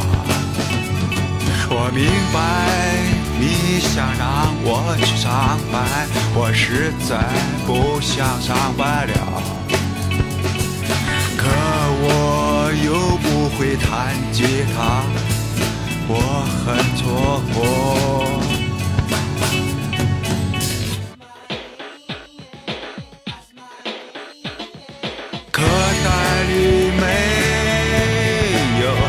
你的影子。哎，一首来自于左小诅咒《像孩子似的倾听》。嗯，哎，我选左小当开场曲，小伙说感受如何呀、呃有点意外，哎，有点意外，因为这首歌，说实话吧，嗯就是我不知道它在你心中的分量到底有多重，啊但是你把它排在第一个率先出场啊，我就是很想知道你为什么会选它。他在左小诅咒所有的歌里边，在我心里排名第一，天哪，这是我最喜欢的一首歌我。真的没想到，啊对，如果是很多老听众啊，如果是从大内时期就听节目的听众，可能依稀还记得啊。嗯，我是一个资深左黑、罗黑，对嗯啊，双罗黑。是按说了，对对对对对， 啊然后现在呢，我已经不黑罗永浩了哎啊，左小诅咒呢， 我还是很想黑他的。哦是吗？对啊，但是呢，其实我现在还挺能理解当年我为什么不喜欢左小诅咒。为什么 呢？对，因为就是不喜欢这个人，啊就这个人很讨厌。嗯，当时他也没招我，也没惹我，啊就是看上去很讨 厌。哎呀，啊就完全是视觉上的讨厌吗？不，当然不是视觉了，就干干那些事儿，啊，干那些事儿就特别讨人嫌。嗯，作为一个苏北的艺术家呀，哎哎哎， 怎么怎么 是？哎， 行吧，苏北之光啊，啊可以可以跟天辰一样，苏北之光啊，可以啊，盐城人嘛。嗯因为他的作品我是很早就开始听，从那个弄乐队开始，哎，走失的主人嘛，那个时候就开始听《媚笑阳台》什么的，就非常喜欢。但是后来，因为他有段时间就在整个社交媒体比较活跃，是，然后也经常拉一些他自己比较喜欢的音乐人，大家做 crossover 嘛，嗯就合唱一些歌，然后就让我感觉到啊，当然这可能是一种感觉，就觉得说这个人会给我一种特别投机的印象。反正当时他在社交媒体上的那种表现，的确是一种比较投机的状态。对就是谁红贴谁嘛，不就是这样嘛？这样一个印象。嗯然后包括在我收集他的黑料的时候，嗯也找到了一些我认为确凿的投机主义的证据。嗯所以呢，实际上从人的层面上，我是很难去欣赏嗯这样的一个人的。嗯但是呢，真正让我开始说摆平自己的心态吧，就是比如说把人跟作品分开来看待，那真的就是二零一一五年吧，就李志做那个看见巡演的时候，然后来大内做期节目，然后我跟李志聊了一期嘛，嗯当时就聊到创作才华这件事情啊，我就说我说你觉得自己怎么样啊？李志说：“我才华就是很一般啊。嗯”我说：“哎，我说你对自己还挺了解。”他说：“对啊，我当然了解了。”我说：“那左小呢？你觉得左小怎么样？”李志说：“我愿意拿我今天拥有的所有的东西，去跟左小左手换他的才华。”哇！当时这句话是让我觉得印象特别深的，因为那之前李志跟左小两个人还在微博上互相写文章，然后互相辱骂、羞辱啊，是啊，后来就变成调侃，后来两人变成很好的朋友了嘛。嗯包括李志刚出第一张专辑的时候，左小组还录了个视频，当时有一个网站叫什么 Mogo 什么之类的吧，嗯就是说说听说最近有个人啊学我唱歌，学我我就不能骂你了吗？ 就是印象很深，所以李志那句话后来让我真的是去很认真的再去重新去听左小诅咒那年的作品。正好呢，我当时有个朋友叫苑小帅，他是特别资深的左小的听众，嗯然后当时他就送了我全套的《左小诅咒》的 CD，哇，挺贵的，因为所有这些唱片他们都卖特贵。他意思就是说，左小的东西真挺好的，嗯你得好好听听。我说我也没觉得东西不好，我也讨厌这人。但后来想了想，确实，咱们如果抛开人的部分，但是人的部分其实我也不了解啊，我跟他也没有打过什么交道。但是我后来我记得，张伟伟第一次来录音的时候，不就是说他当时没钱了，找左小借钱，对，然后左小就自己也没钱，但是还是借了张伟伟钱。是我就觉得说，哎，可能这个人在朋友面前真的是一个挺不错的一哥们儿，就好像是跟自己人的那一面，对是吧？好像是跟公众面前是不一样的。哎是嗯，所以这个人我觉得也非常体现一个人的复杂性跟多面性嘛。嗯因为我之前说实话，我也不是说没接触过，我也采访过他，采访过也不止一次，嗯确确实很讨厌， 确实很讨 厌。那你现在想起来有没有当时你这种所谓的先入为主的概念在里面？嗯，我觉得可能会有一部分吧，嗯。会有一部分吧， 而且他可能也捕捉到了你讨厌他，所以他可反正表现出让你更讨厌的样子， 那也是有可能，很有可，能，对吧？但是有可能的。嗯那现在实际上到了二零二零年啊，嗯距离一张唱片已经过去十五年了，我觉得这个人是不是一个讨厌的人已经不重要了，嗯，甚至我是不是讨厌这个人也已经不重要了。哎，到现在我也不认识他，我也后来没有打过什么交道。但我觉得对我来讲，这些作品留下来对我来讲是重要的，哦，是非常重要的。这张唱片一定会是我的荒岛唱片，就是我不能悲伤的坐在你身旁。这里边有太多首我喜欢的歌了，包括之前在节目里放过的《平安大道》的延伸，还有《当我离开你的时候》，他跟陈珊妮一起合唱的嘛。对，这首歌的存在完全证明了左小诅咒是一个唱歌不跑调的人，他所有的跑调都是他故意跑调的。嗯用他自己的话来说，就是唱歌要有自己的风格，啊，，对，是为了有风格故意跑调。因为这首歌他为了搭配陈珊妮的演唱，就整首都在调上，虽然音色还是啊是他自己那个很很很奇怪的音色，嗯，但是音准是没有问题的。是吧？对，还有另外就是同名主打歌嘛，我不能悲伤坐在你身旁，因为那时候我相信我们身边好多朋友都非常喜欢一个美国的乐队叫 E Cave and Bad Seeds，嗯然后他之前是一个澳洲的一个乐队，偏硬核风格的 Birthday Party 生日派对，后来到美国之后风格有挺大的变化的，然后他们非常经典，也是我非常喜欢一张专辑《As I Sat Sadly by Your Side》，就是当我悲伤地坐在你身旁。嗯所以他这个唱片某种意义上是一个偏致敬的这样的一个一个噱头嘛。这张唱片，即使是在我最讨厌的时候，我听了之后也觉得这歌写的太好了。哦，对，那像孩子似的青青，为什么一直是我心目中左小的最喜欢的一首歌？我觉得它非常代表我年轻的时候那种，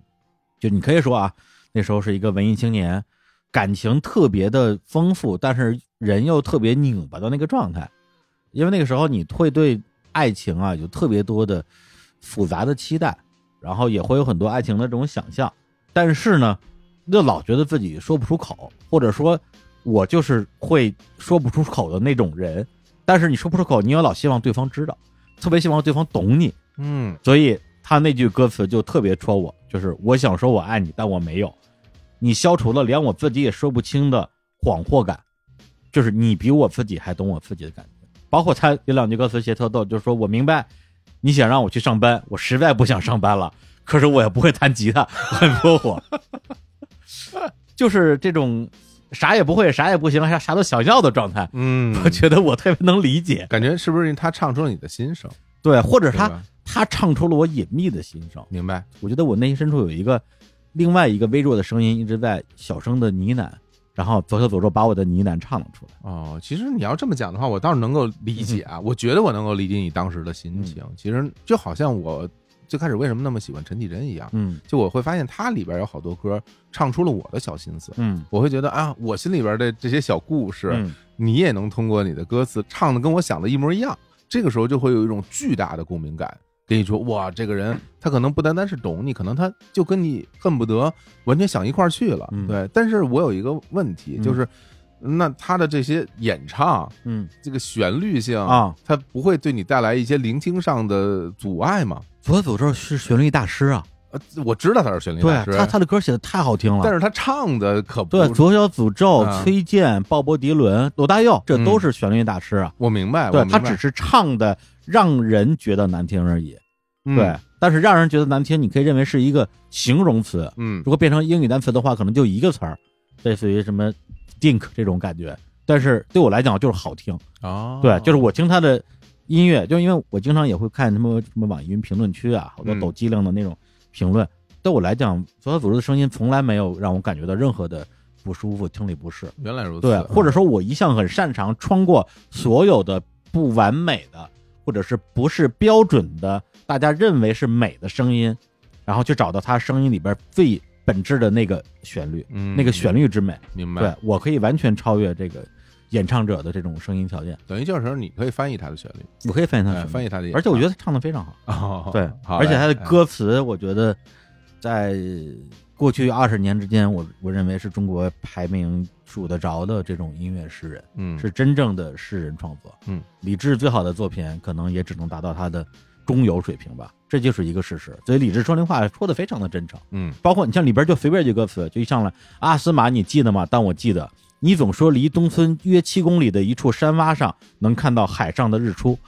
没头没尾，就啪一句话就给你丢出来。嗯看到这句话我就已经不行了，啊，就所有的画面就都已经出来对，了。的确非常有画面感，对，嗯我觉得这就是诗歌呀。一个人他能写出这样的诗歌一样的歌词，嗯他能创作天上掉下来一样的旋律，然后他还懂音乐啊，嗯就是他的歌编曲还都特别牛逼。他唱的次点儿怎么了？嗯是，吧？人讨厌点儿就讨厌点儿吧。 好嘞好对嘞，好嘞哎啊我现在就当他这人是真讨厌，行，又怎么样呢？你知道吧？所以我过去几年间，比如说在大内时期说的左小诅咒，其实我自己也是不能自洽的。嗯一方面我又讨厌这个人，一方面我觉得他歌儿挺好的，嗯然后就就很尴尬。现在就一点都不尴尬了。啊我觉得这些东西其实是不是说不矛盾，而是说矛盾是合理的，嗯，矛盾是存在的。啊，我觉得这个其实也不能赖他啊，这也不能赖他，因为我们平时一贯以来，至少我们从小接受的教育和我们看到的东西，嗯总是会希望人和作品之间有一种统一性，嗯我们会希望这个人也是好的，作品也是好的，嗯我们才认为中间不割裂。嗯但实际上，就像左小诅咒这样的存在，包括其他很多领域里边的很多人，他作品和人其实是割裂的。嗯你都不用说不小诅咒，罗大佑，罗大佑之前因为很神秘，嗯很少来内地里边做宣传，嗯应该就是在零一零二年的时候，嗯比较密集来这边儿，当时应该是推新书吧，嗯接受一些采访，然后跟媒体发生了挺多冲突的，然后在很多报道里边被写成一个非常负面的形象，嗯，所以那个时候我也是有点崩塌，觉得说 啊，嗯大佑老师这这这这怎这么嗯这样啊？怎么这样啊？就这你不是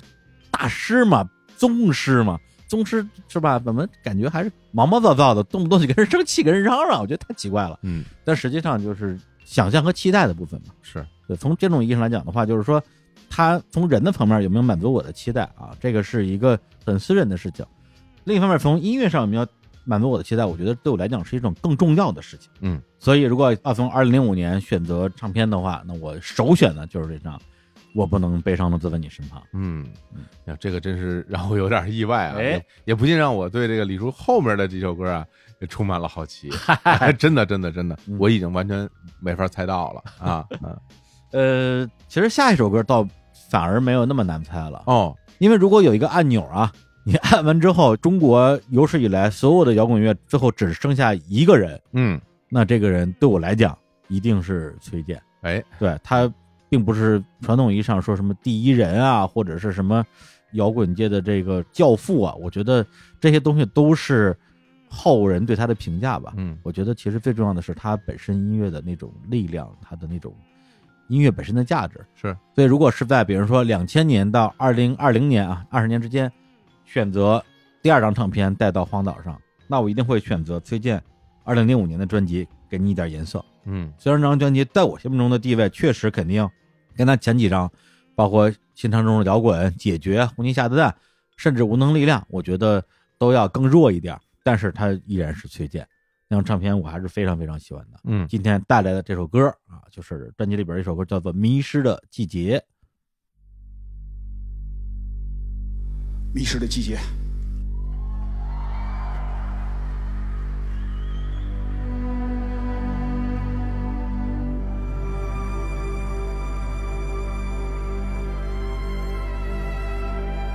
太可惜，也太可惜，我刚刚啊见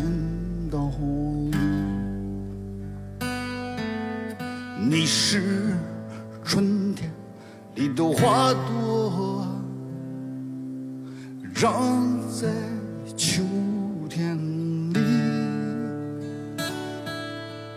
为什么没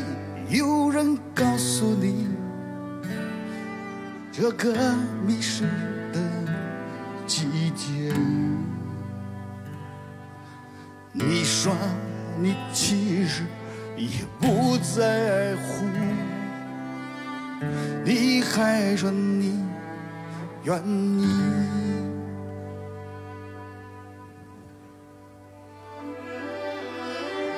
你说你愿意。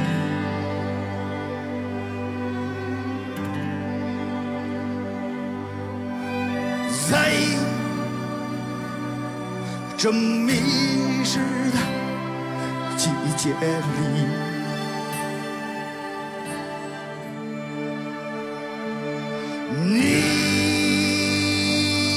你说你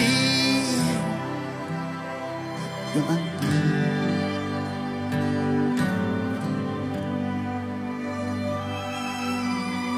你说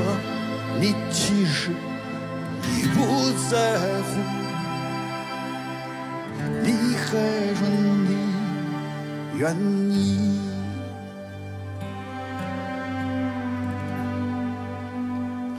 别生气，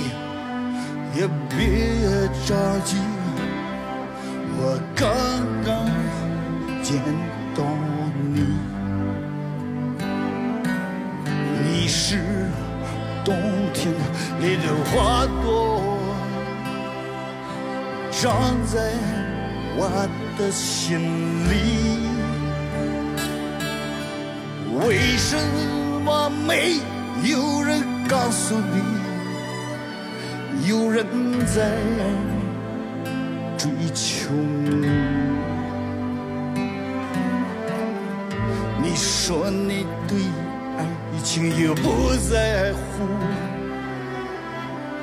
你还说你不满意。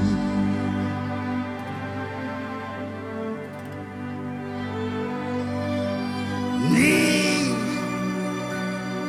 说你不愿意，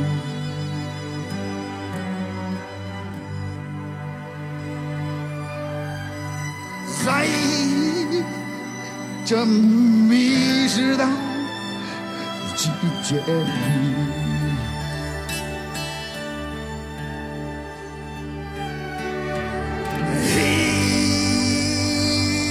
一生你不愿意。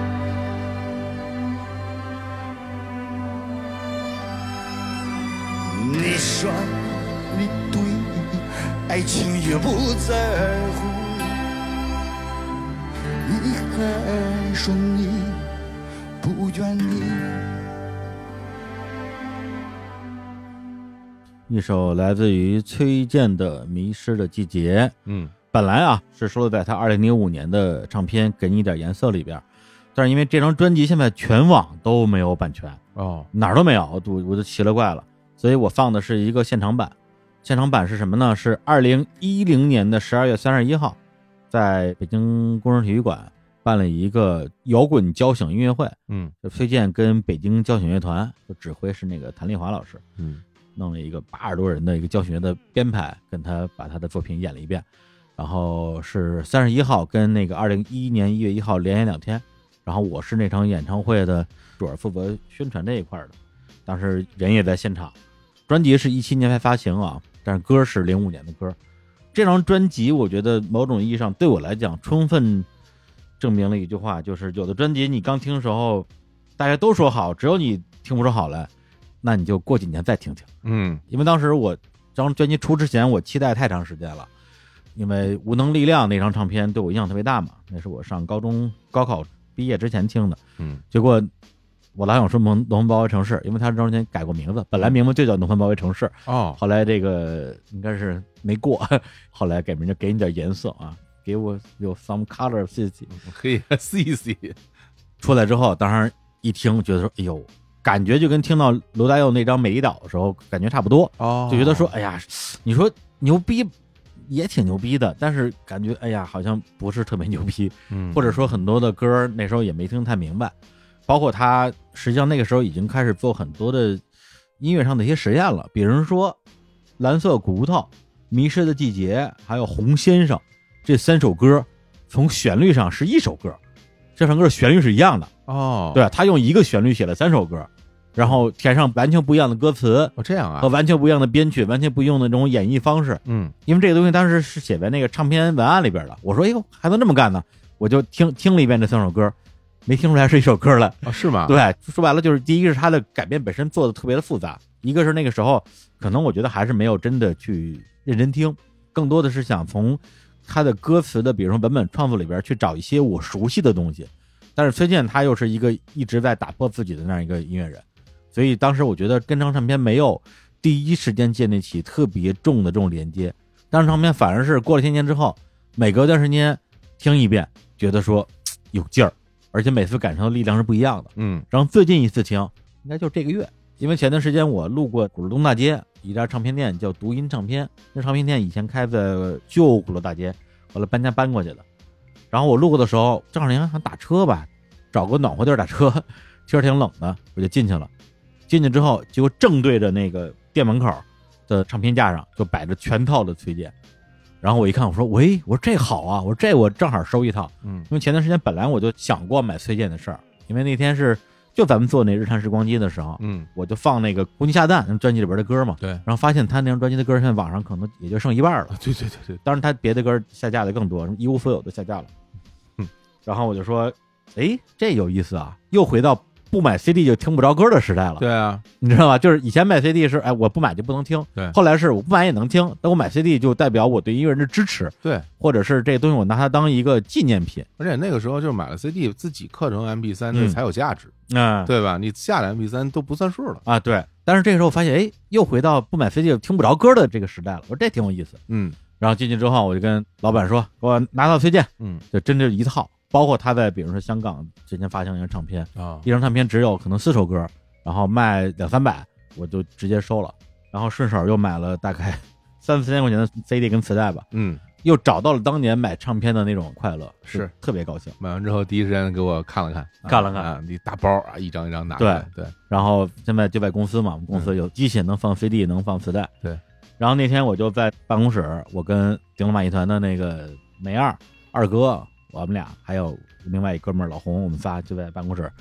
就是说来给看看我最近新出的碟盘，然后说好啊，把他就拆。当时二哥是想听《超越那一天》，因为《超越那一天》这首歌是第一次收录在唱片里，就收录在这张专辑里边的。嗯以前没有正式出版过。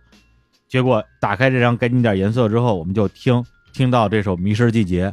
我们就一边听一边琢磨这歌词。然后二哥就给我讲，就说：“你看这歌，你知道写什么吗嗯，？”我说：“这写写什么呀？”他说：“你看，太可惜，也太可气，我刚刚见到你，嗯你是春天里的花朵，长在秋天里，嗯什么意思啊？老树逢春啊，是啊，就很明显嘛。当然，咱不是说这个创作者啊，嗯咱就说他创作的一个角色，对，那可能是一个已经步入中老年的一位男性，那嗯遇到了一位春天里的花朵，是然后就坠入情网。那这个时候，那他所担心的是什么呢？那不就是他不能给予对方对方想要的生活，对方想要的感情，对方想要的一切嘛？然后他肯定内心是非常的纠结痛苦的。那这时候下一句歌词，你说你其实不在乎，你还说你愿意，就是你说你愿意这句歌词贯穿这歌始终。嗯所以这首歌我觉得是一个非常巧妙的这样一个创作，用非常简单的几句歌词。其实这个也是传统的这种艺术门类啊，文学、电影里边经常会出现的这样的一个很有意思的一个组合嘛，就是一个从他的生命周期已经到了中年甚至老年的这样一个人，然后突然之间又碰到了生命中的一个缪斯，是对那种心情。所以当时我跟二哥一边听这首歌一边说：“我说这歌啊，年轻的时候是听不懂，因为啊因为我那时候我们自己还是年轻人呢。对 现在一把年纪说，哎呦，这歌写的真好，有共鸣了，有啊共鸣了。嗯所以就是老崔的东西真的是你你就听吧，你就翻来覆去听吧，当年没听懂，总有一天能听懂。嗯包括他专辑里边还用了大量的这种方言演唱的一些元素，包括《农村包围城》这首歌是用唐山话演唱的，哇，那歌词儿写的真的是非常猛。就是他那歌《红旗下的蛋》里边唱的是“革命还在继续，老头儿更有力量哎”，对他确实是老头儿更有力量。是包括这首歌也是他自己当导演那部电影叫做《蓝色骨头》主题曲啊，那个电影大家有兴趣可以看一看。我觉得他未见得是一个多么杰出的电影作品，但是他非常体现了崔健他的一些内心世界的表达吧。嗯如果对崔健这样一个创作者感兴趣，这电影还是要看的。对，反正关于崔健，其实在我们那个《日常时光机》那节目里边聊了好几次，对然后每一次一聊起来就停不下来，大家有兴趣可以去那里边去听一听。以后也不好说，说不定什么时候还有机会再聊。呃，当然我也非常想见隋简老师，哎对，有些年没有访问过他了，也非常想了解他现在的状态。然后，那么下一首歌吧，也是来自于二零零五年，这首跟我自己的关系就稍微更那么近一点点。这首歌是来自于一首群星演唱的作品啊，嗯然后名字叫做《礼物》啊，我们先来听一下。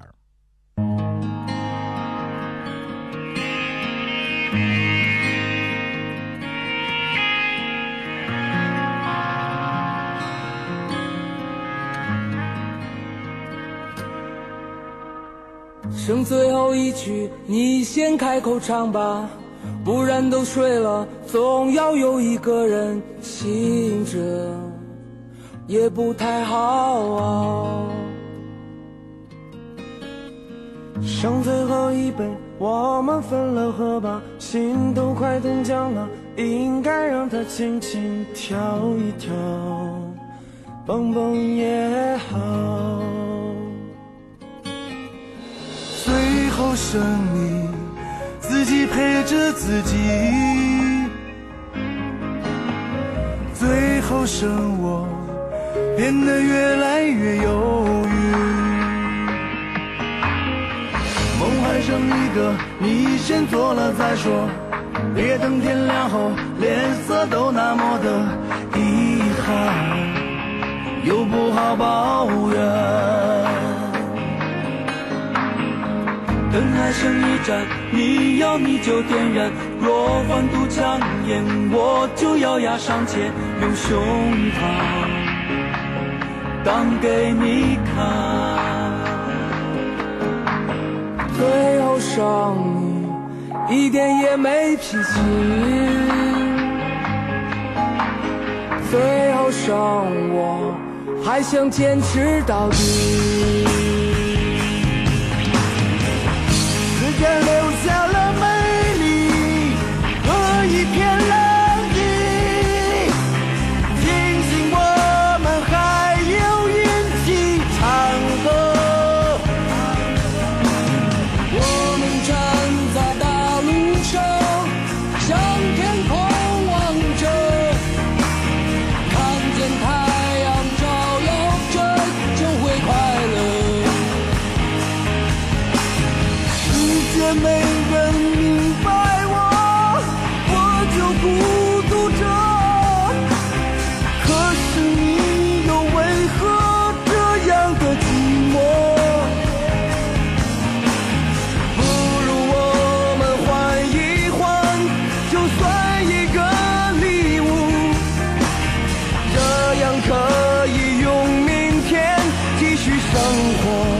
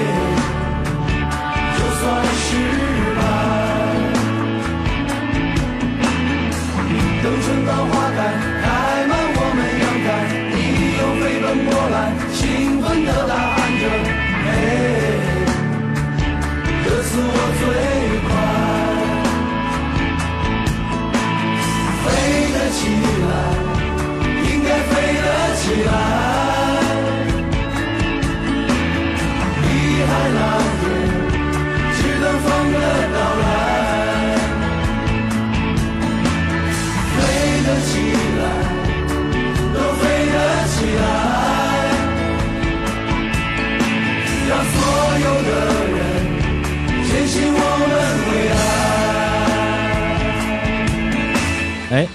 一首礼物，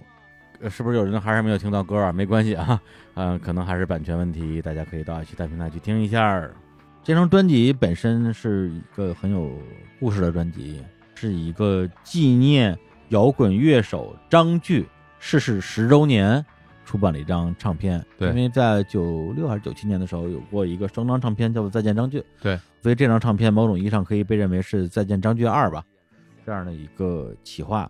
然后传这个事儿的人呢，首先是唐朝乐队啊，因为张炬是唐朝的贝斯手嘛。另外就是栾树啊，因为栾树有个录音棚，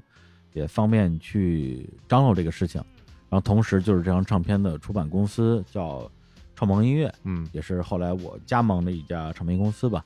啊，当然我去的时候，这个唱片已经出版了有那么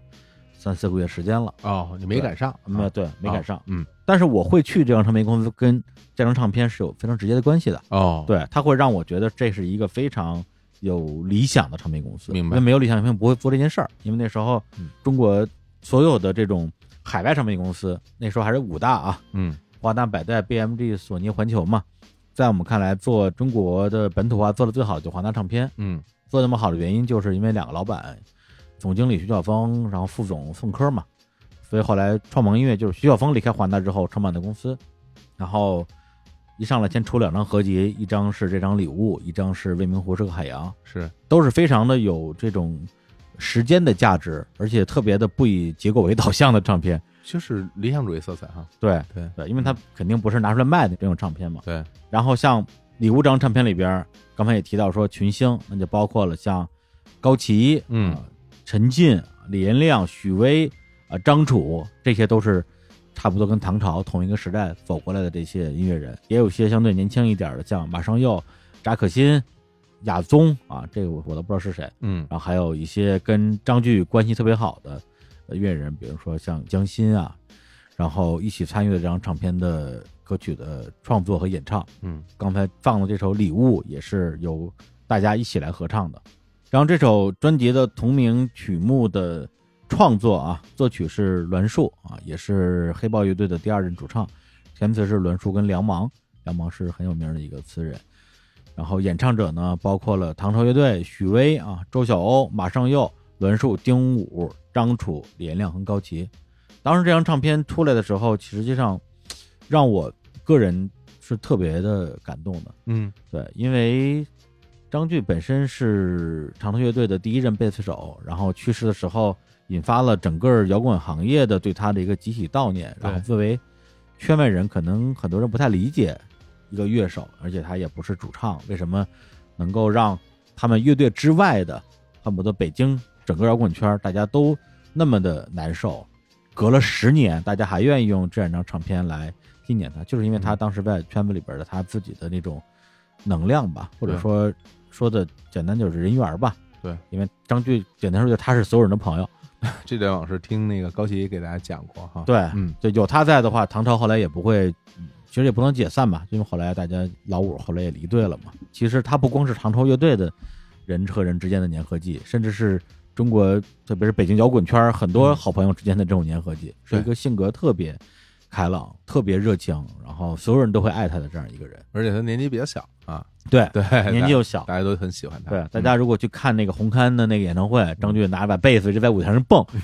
这也是我第一次看到这么活泼的贝斯手。嗯是所以当时他去世十年之后出了这样一首歌，一上来歌词就是说：“剩最后一曲，你先开口唱吧，不然都睡了，总要有一个人醒着，夜不太好熬。”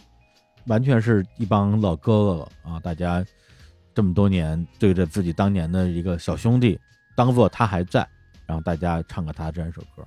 他副歌的第一句就是丁武唱的一句：“时间留下了美丽和一片狼藉，庆幸我们还有运气唱歌。”对，呃我觉得这个是非常代表了一种所谓的摇滚乐的精神吧。嗯因为中国摇滚乐这么多年走过来，当然会有一些这种光芒迸发的瞬间，让人觉得说哇，这就是摇滚乐的力量。哇，这个世界上不会有比摇滚乐更美好的事情了吧？会让人产生这种感慨，但同时也会有很多就实际上让我们看了之后觉得很不以为然的事情发生吧。因为毕竟到最后很多也都是人和人之间的事儿嘛。对，但是无论时间留在大家脑海里的记忆里的是美丽还是一片狼藉，至少大家现在还在这个地方唱歌，嗯我觉得这是一个特别重要的事儿。所以后来就是狼哥把这帮人叫去那个《我是歌手》对一起唱《礼物》这个事情，到今天我依然觉得是一个让我觉得特别了不起的事情。虽然最后成了一个所谓的车祸现场啊，嗯呃，也不知道什么原因，是大家状态不好还是什么原因，但我觉得这个事情其实是代表了，因为这帮人都是从八十年代中国有摇滚乐开始的时候就已经开始玩吉他、组乐队，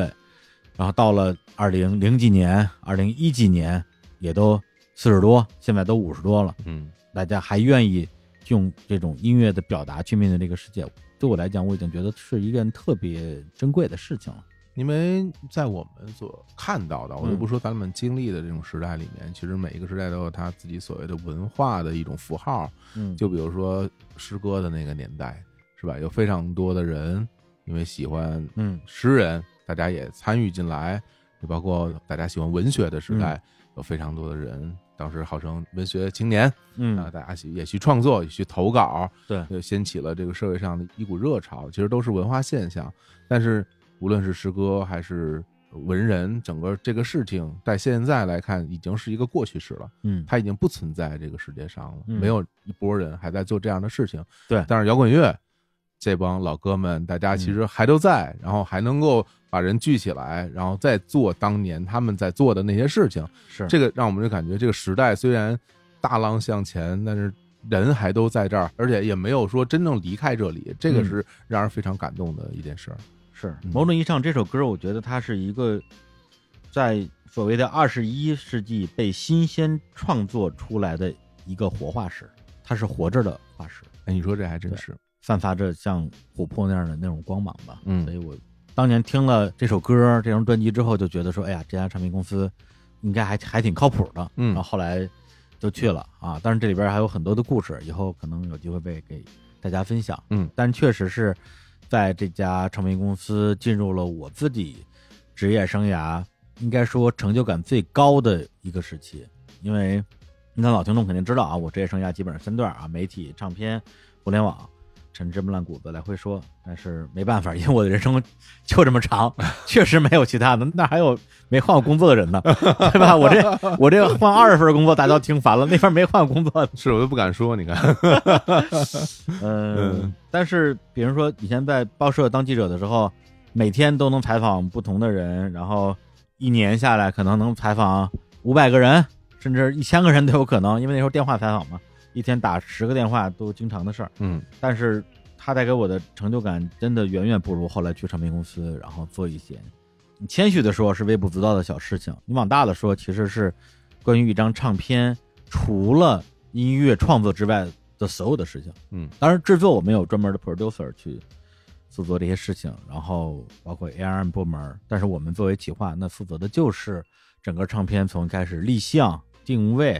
选歌到后期的这种唱片的设计、MV 拍摄，然后宣传，就作品之外的一切，这种成就感是巨大的。特别是二零零五年，我们又连续做成了两个项目，嗯一个是汪峰的《怒放的生命》，一个是曹芳的《遇见我》，基本上在第二年也是拿了一些国内的比较有公信力的颁奖典礼的奖项嘛。嗯也让我们觉得我们的工作是有价值的。而且那时候我们的所谓的直接的竞品啊，对标的公司就是泰和麦田嘛，嗯，因为这边是徐晓峰做的，那边是凤科做的。哎然后那年就是泰和麦田的新红白蓝，就钟立风、莫艳林和王芬瑞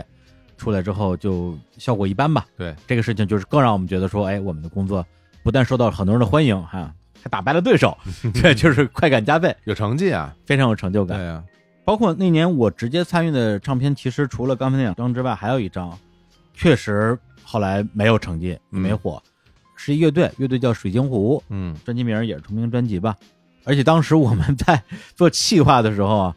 找的这个商业的这个模板其实就是五月天，哦，因为他们乐队也是五个人，嗯然后我们为了让大家好记，还给每个人起艺名，要不然你弄五个人，每个人弄三个字儿，这玩意儿谁记得住啊？嗯就是做了好多的幕后的工作。那最后乐队专辑也出了，然后没有什么太多的反响，后来很快就算是解散了吧。但是到了去年，咱们在月空间做日常公园的那个三周年演唱会的时候，丁文老师上台的时候，他的舞台上的音乐总监就是当年那支乐队水晶湖乐队的主唱哇，清风，嚯，所以这种就会给我一种很奇妙的这种缘分的连接感。嗯对，也会觉得说，虽然我们确实没有能力说把我们合作过的每一个艺人都捧红啊，红到他一直可以站在台前呃做自己想要成为的那个人，但是最后大家还是留在这个音乐行业，哪怕是在帮助别人去做音乐的创作，包括因为清风自己也在给别人写歌什么之类的，嗯，对，所以我觉得在零五年的时候。我跟音乐之间发生了最密切的关系，对对，那之前跟那之后都没有过，嗯对，嗯那几年又是我最热爱音乐那几年，所以我觉得也是我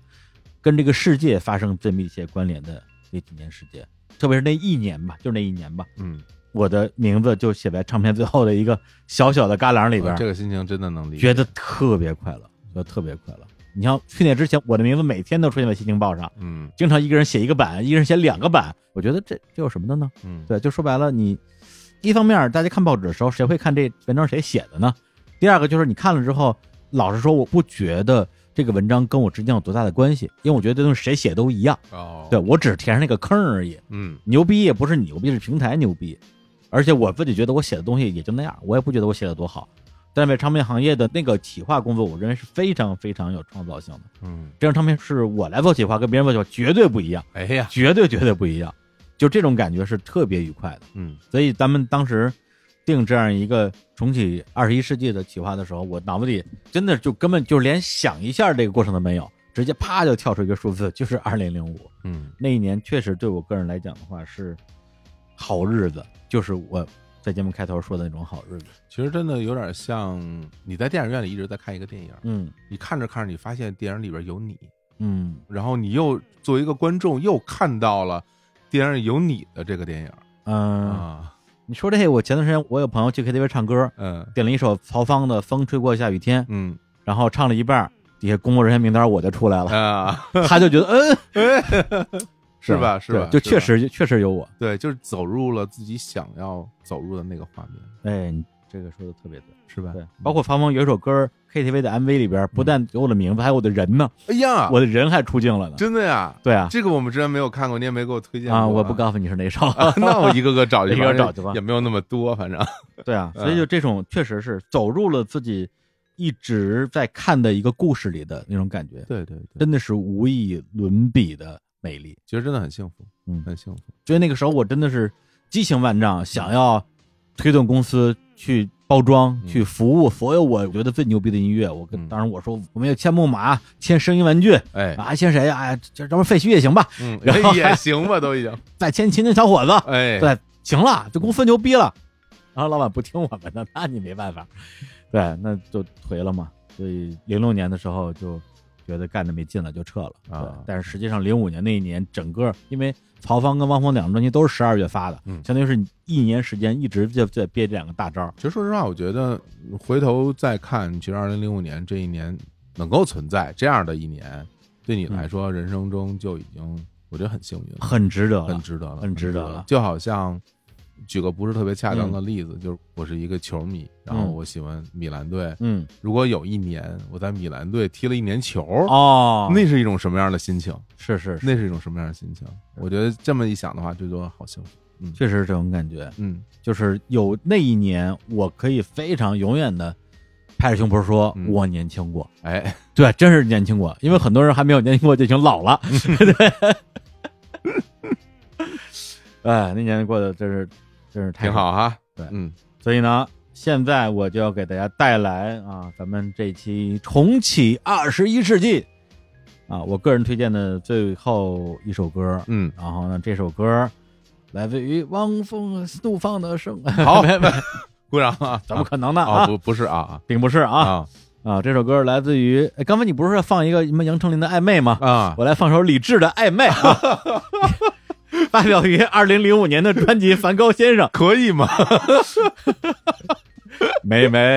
哎别唱了你的辫子很长。 下一 句，哎，我跟你说，这个《暧昧》这首歌啊，嗯对我来讲，李志的《暧昧》，马迪的《海咪咪小姐》，啊姚之帆的《咬之歌》，嗯顶了马戏团的《想象》，呃，是我认为在中国这个摇滚乐的历史上最柔情的颤音。我天哪！ 你这个 哎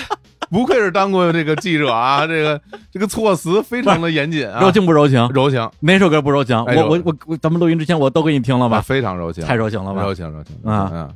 颤不颤？颤不 颤？ 呃，很颤，是吧？嗯嗯嗯嗯就特别好。嗯然后呢，所以要放的歌是什么呢？嗯，要放的歌，哎，是大家绝对没有想到的，就是一首来自于万能青年旅店的歌曲，叫做《Comedy》。大家如果看过单立人喜剧的表演啊，嗯应该知道 “comedy” 这个词儿什么意思啊，翻译过来就是喜剧。同时，这首歌也是万能青年旅店二零一零年的乐队同名专辑里边的一首歌啊。那首歌在专辑正式收录的时候改名了，改名叫做《不万能的喜剧》。但为什么我会把这首歌强行放在二零零五年呢？因为我就是不出意外的话啊，我就是二零零五年听到的。嗯因为这首歌的 demo 小样儿在二零零五年的时候已经在网上开始流传了。哦，对，特别是在我们的一些所谓的业内人士，就是媒体人或者是从业人士里边，大家真的就是发邮件，然后用 M C N，然后发 M P 三，嗯，就传给对方说这歌你得听听。然后这乐队乐队不重要，就没有 这乐队没有出过歌，嗯但这首歌你得听听，就是这种口口相传的那个这样一个时代，嗯，听到这首歌。那今天我们也提到好几次荒岛唱片这个概念，呃，那对我来讲，如果说咱们还是限定在二十一世纪啊，好啊如果从二十一世纪所有的内地的摇滚音乐里边选一张唱片，嗯，你就只能选一张带到荒岛的话，我的选择是万能青年旅店的第一张唱片。好，这个是对我自己来讲是没有任何的怀疑的过程的，嗯甚至我我把前五张都选出来了。嗯如果带五张的话，就是万青，然后左小刚才放了一张，然后木马零四年的《果冻帝国》，嗯然后崔健就刚才那张给你点颜色，然后再要不然再带上李志吧，啊带，上李志的《我爱南京》吧。哎嗯呦，这就是我的前五名啊那我这听完之后，我就感觉你去这孤岛啊！跟没去孤岛有什么区别呀？哎，这个说法非常好，对吧？这个说法非常好，啊，因为我就是一个生活在孤岛上的人呀。 对啊，对，啊，这所以哎，我要的就是去了孤岛之后跟没去没有区别，只要有这些唱片，我在孤岛上就跟我在人群中是一样的。而且那个孤岛也好残酷啊，这是哎我觉得我始终认为一件事情，就只有真实的东西才是有价值的。嗯，如果真实是残酷的，我们就面对残酷的真实，嗯而不是给自己一个不那么残酷的虚幻的东西。嗯这是我自己一个观点吧。嗯嗯，对，所以我报了这样一个唱片列表出来，大家也知道我对音乐的一个偏好，什么样的一个偏好。嗯那么当年万青第一首歌啊，真的就是第一首歌出来的时候，那时候也没有什么让他们这种 demo 打歌的排行榜，那时候也没有，几乎啊，在国内几乎还没有音乐网站，嗯也没有什么 EP 单曲，所有这些概念在中国都还不流行，但是外国一直都有。所以这首歌对我们来讲是什么呢？就是一个网络流传的某不知名乐队的小样儿。嗯而且这个状态一直维持了五年时间。当时他们的歌在大家手上传来传去的，基本上就三首。这首《喜剧》还算是录音室作品，嗯呃，另外两首歌《秦皇岛》和《杀死一个石家庄人》就是一个现场版，录音极其粗糙。但是我好多朋友都说，哎呀，后来听了专辑版之后，觉得还是当年那个 demo 好啊。当然这个我觉得很能理解，先入为主嘛。啊对对，所以那个时候，万青作为一个从来没有出过专辑，只有几首 demo 的一个乐队，已经在相当于是摇滚圈儿比较核心的人群就已经火的不行了，就大家爱的不行了。甚至我零六零七年的时候，万青应该是在北京的第一场演出，在那个小毛，万毛，嗯然后跟小何还是一个什么乐队，嗯，三个乐队拼场，我当时还跑过去看了，哦，你在啊？我在，我去了。啊，而且当时我期待特别高，结果那天他们乐队的那个弦乐，就是拉那个大提琴那个哥们儿，好像是受伤了还是没感染火臭，忘了，反快正哥们儿没来。哎哦然，后乐队好像就俩人还是仨人，然后就演的就乱七八糟。嗯然后我说就这呀， 这这这这不行啊，这个，对，留下了一个非常奇怪的一个第一印象。然后后来，因为中间有好多共同的朋友，然后又跟万青在那个将进酒边上踢足球啊什么之类的，都是一些久远的回忆了。零七零八年嘛，直到二零一零年，他们专辑终于出来，出来之后，让我就觉得说，我靠，我说这个。二十一世纪终于出现了一张伟大的摇滚乐唱片了，嗯，就是那种心情，真的是，我觉得除了伟大之外，我想不到其他的更适合的词儿。没想到第二张唱片又等了十年，其实我个人没有什么没想到的， 是吧因为他那种创作方式，包括他们作品本身的分量和他们人的那种状态，嗯对我还是比较了解的。 OK 所以等十年，我觉得说，如果他们这一辈子就这一张，我觉得作为乐迷来讲，我没有什么遗憾，嗯我觉得很很合理。嗯我不觉得他们是懒啊，或者是江郎才尽，我不会用这种东西来形容他们。嗯包括，因为我一五年相当于是在摩登体系里边工作过一年嘛，啊，对，因为摩登当时投资了 POGO 嘛，嗯所以当时一四年的时候，最早摩登的一统乌力就跟我说说，哎，咱们投了 POGO 之后，咱们以后就是一家人了，咱们再合作起来，万青明年新专辑巡演，POGO 把这个活儿接了怎么样？我说接啊，万青一定接呀、嗯，就是二零一五年，你想想，就是到现在。而且那个时候万青也刚刚跟蒙天空签约吧，应该是签的时间不长，对吧嗯时间不长，对。刚刚签，当时我就说，我说好啊，我说这这一定接啊。但后来等了一年没有，第二年、第三年我就我这事儿我就不想了。我觉得这就是一个你不要去期待会发生的事情了。嗯，但是他们新专辑里边有首歌，因为新专辑是就上礼拜刚发的嘛，哎，那首歌叫《采石》，采石，但是嗯当年我在一五年的草莓音乐节上，武汉草莓音乐节，他唱过这首歌。那首歌当年就叫《记西南林路行》，哦，对，所以我一直认为《记西南林路行》是一首歌，就后来成专辑的名字。嗯对，所以这里边有这样一个过程改吧，编了，有这样一个过程吧。嗯然后包括之前在日坛公园一些特别重要的节目里边，比如说像《南锣鼓巷回忆录》，哎哎，我放了秦皇岛，嗯是像《二十三十四十》，我放了《大石碎胸口》，对，不是重要的节目，我不会放万万青的歌的。嗯因为万青的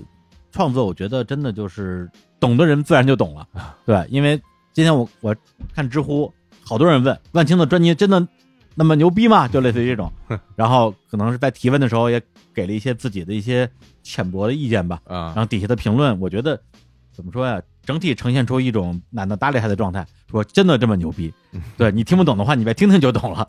对，嗯，也是，真说实话，就是因为我知道婉婷特别特别早、嗯嗯啊，也是因为他们刚刚在摇滚圈里有名气，我就知道，因为它里边有“青年”两个字，让我非常的敏 感，非常敏感。但是我其实一直没有听过他们的歌，嗯必须要承认，一直都没有听过。我记得咱俩一六年，嗯日坛成立那年，咱们去那个草莓音乐节， 嗯，去做直播嘛。对后来直播中间休息的时候，我说我我说哇，万青来了，我看万青。哎，然后你说哎，万青啊，没听过，我也听一耳 朵，是啊，就是那种对对对，当时也没听太长时间啊，嗯啊就就走了，因为没听人唱。嗨，真的是 什么表达太太一 低直在矮那了。吹号。 对对，一直在吹。我说怎么一直吹号？说唱不唱？是崔健吹号吗？谁吹号？这哎是 有点非常低矮。然后，但是因为最近他出嗯了新的专辑，然后我觉得我应该去听听万青之前的这张所谓他首张专辑，应该就是上个月，嗯我才真正完整的从头到尾把万青的这张专辑第一张是吧？第一张专辑听了一遍，嗯，然后不得不说啊，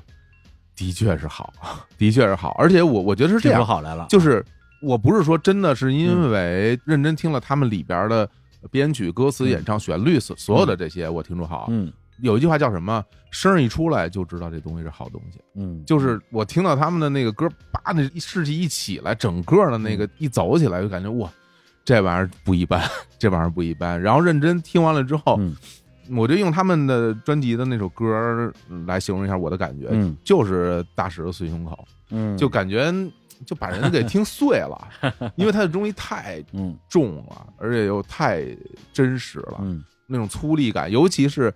因为我们都是北方人，嗯因为他唱的很多的那种心情、那种心境，包括社会的面貌，甚至埋都的样子，啊嗯就是心里是有谱的。我知道是什么样、嗯那样的生活，因为我们也从小在北方农村长大，嗯那那那那种那种感觉，甚至那种烧劈柴的味道，我甚至都闻到了。就是华北平原，华北平原的咱那们都见过华北平原。我这我太了解了，包括我现在我又住回了华北平原的农村里，所以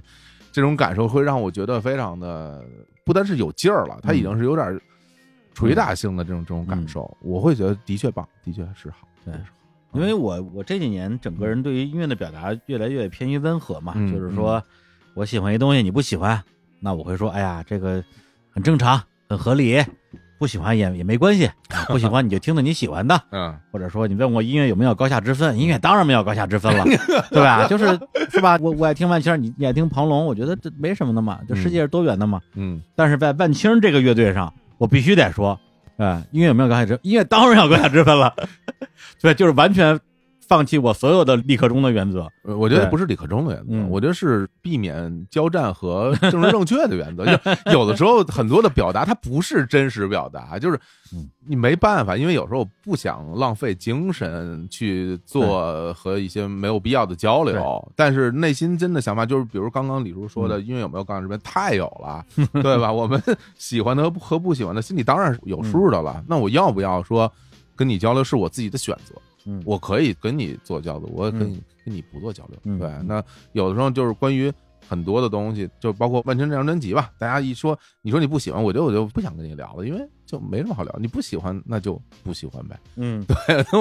我能跟你讲得通吗？其实这事儿也讲不通啊。对嗯所以万青上礼拜新专辑《金星的一路行》一出，不是在卖嘛，嗯卖二十二，嗯，然后我直接就买两百张嘛，是其实两百多张。哦，嗯为什么买两百多张呢？这我得解释一下、啊。为什么呢？买两百张？当时的想法就是说，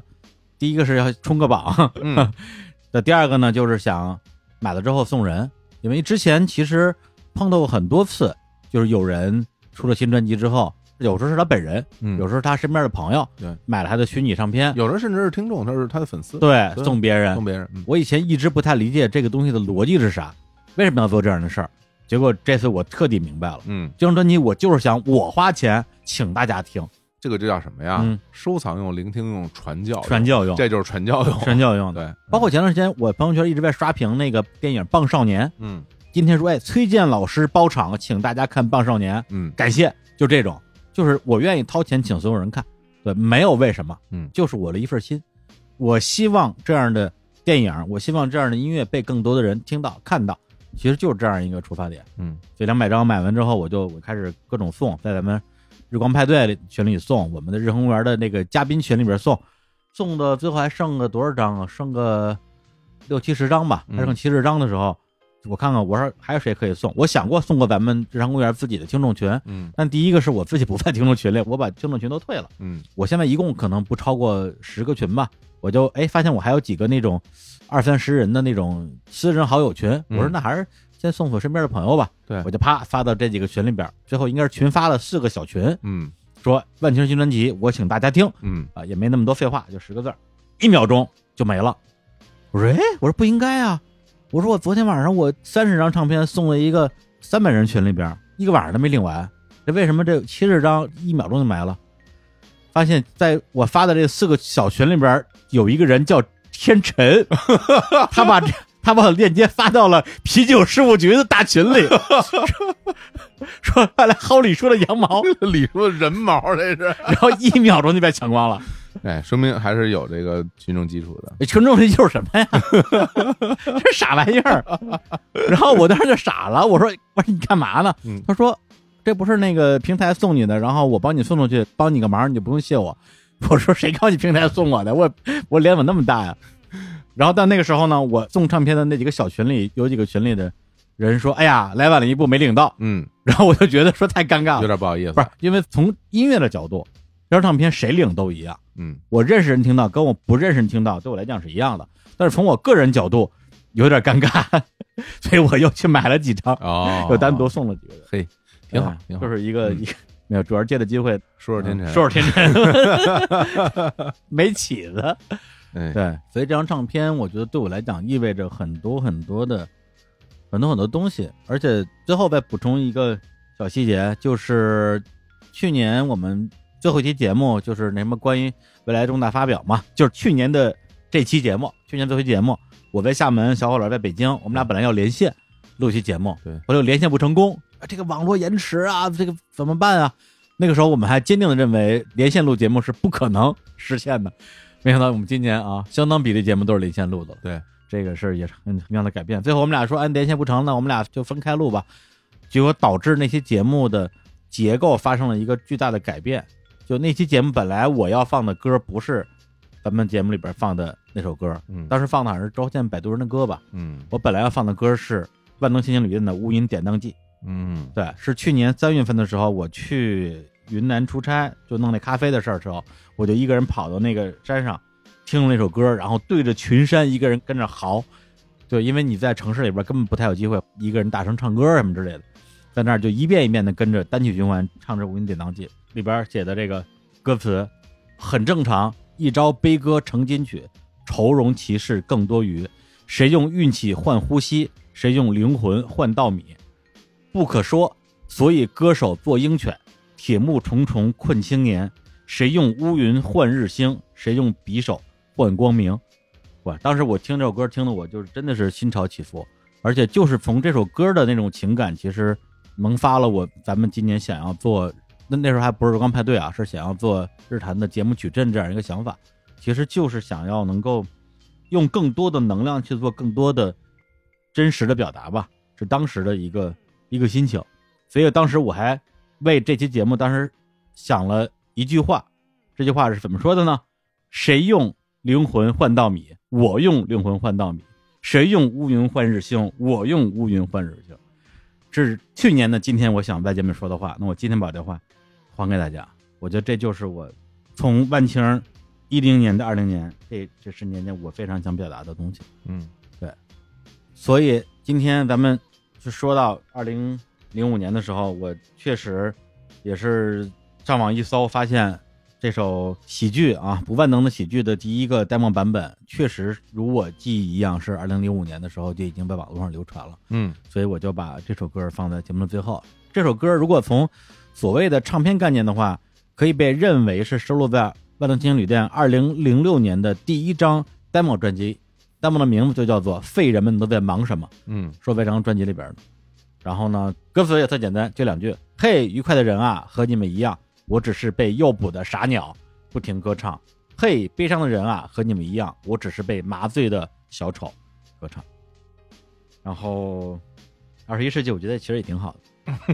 对啊，没有二十一世纪，就没有我们在过去这二十年间听到的这些或伟大或曼妙的作品吧。而且我觉得，我现在觉得啊，啊，在未来，嗯，会出现更多伟大的作品。嗯，对，因为伟大作品都是和时代连接的。行，那么我们这一期的重启二十一世纪，嗯，然后我们穿越回二零零五年啊的节目就跟大家聊到这里。那最后呢，就给大家带了一首来自于万能青年旅店二零零五年左右的一首 demo 作品。嗯，我们还用用它原始的名字吧，好啊就叫做 comedy。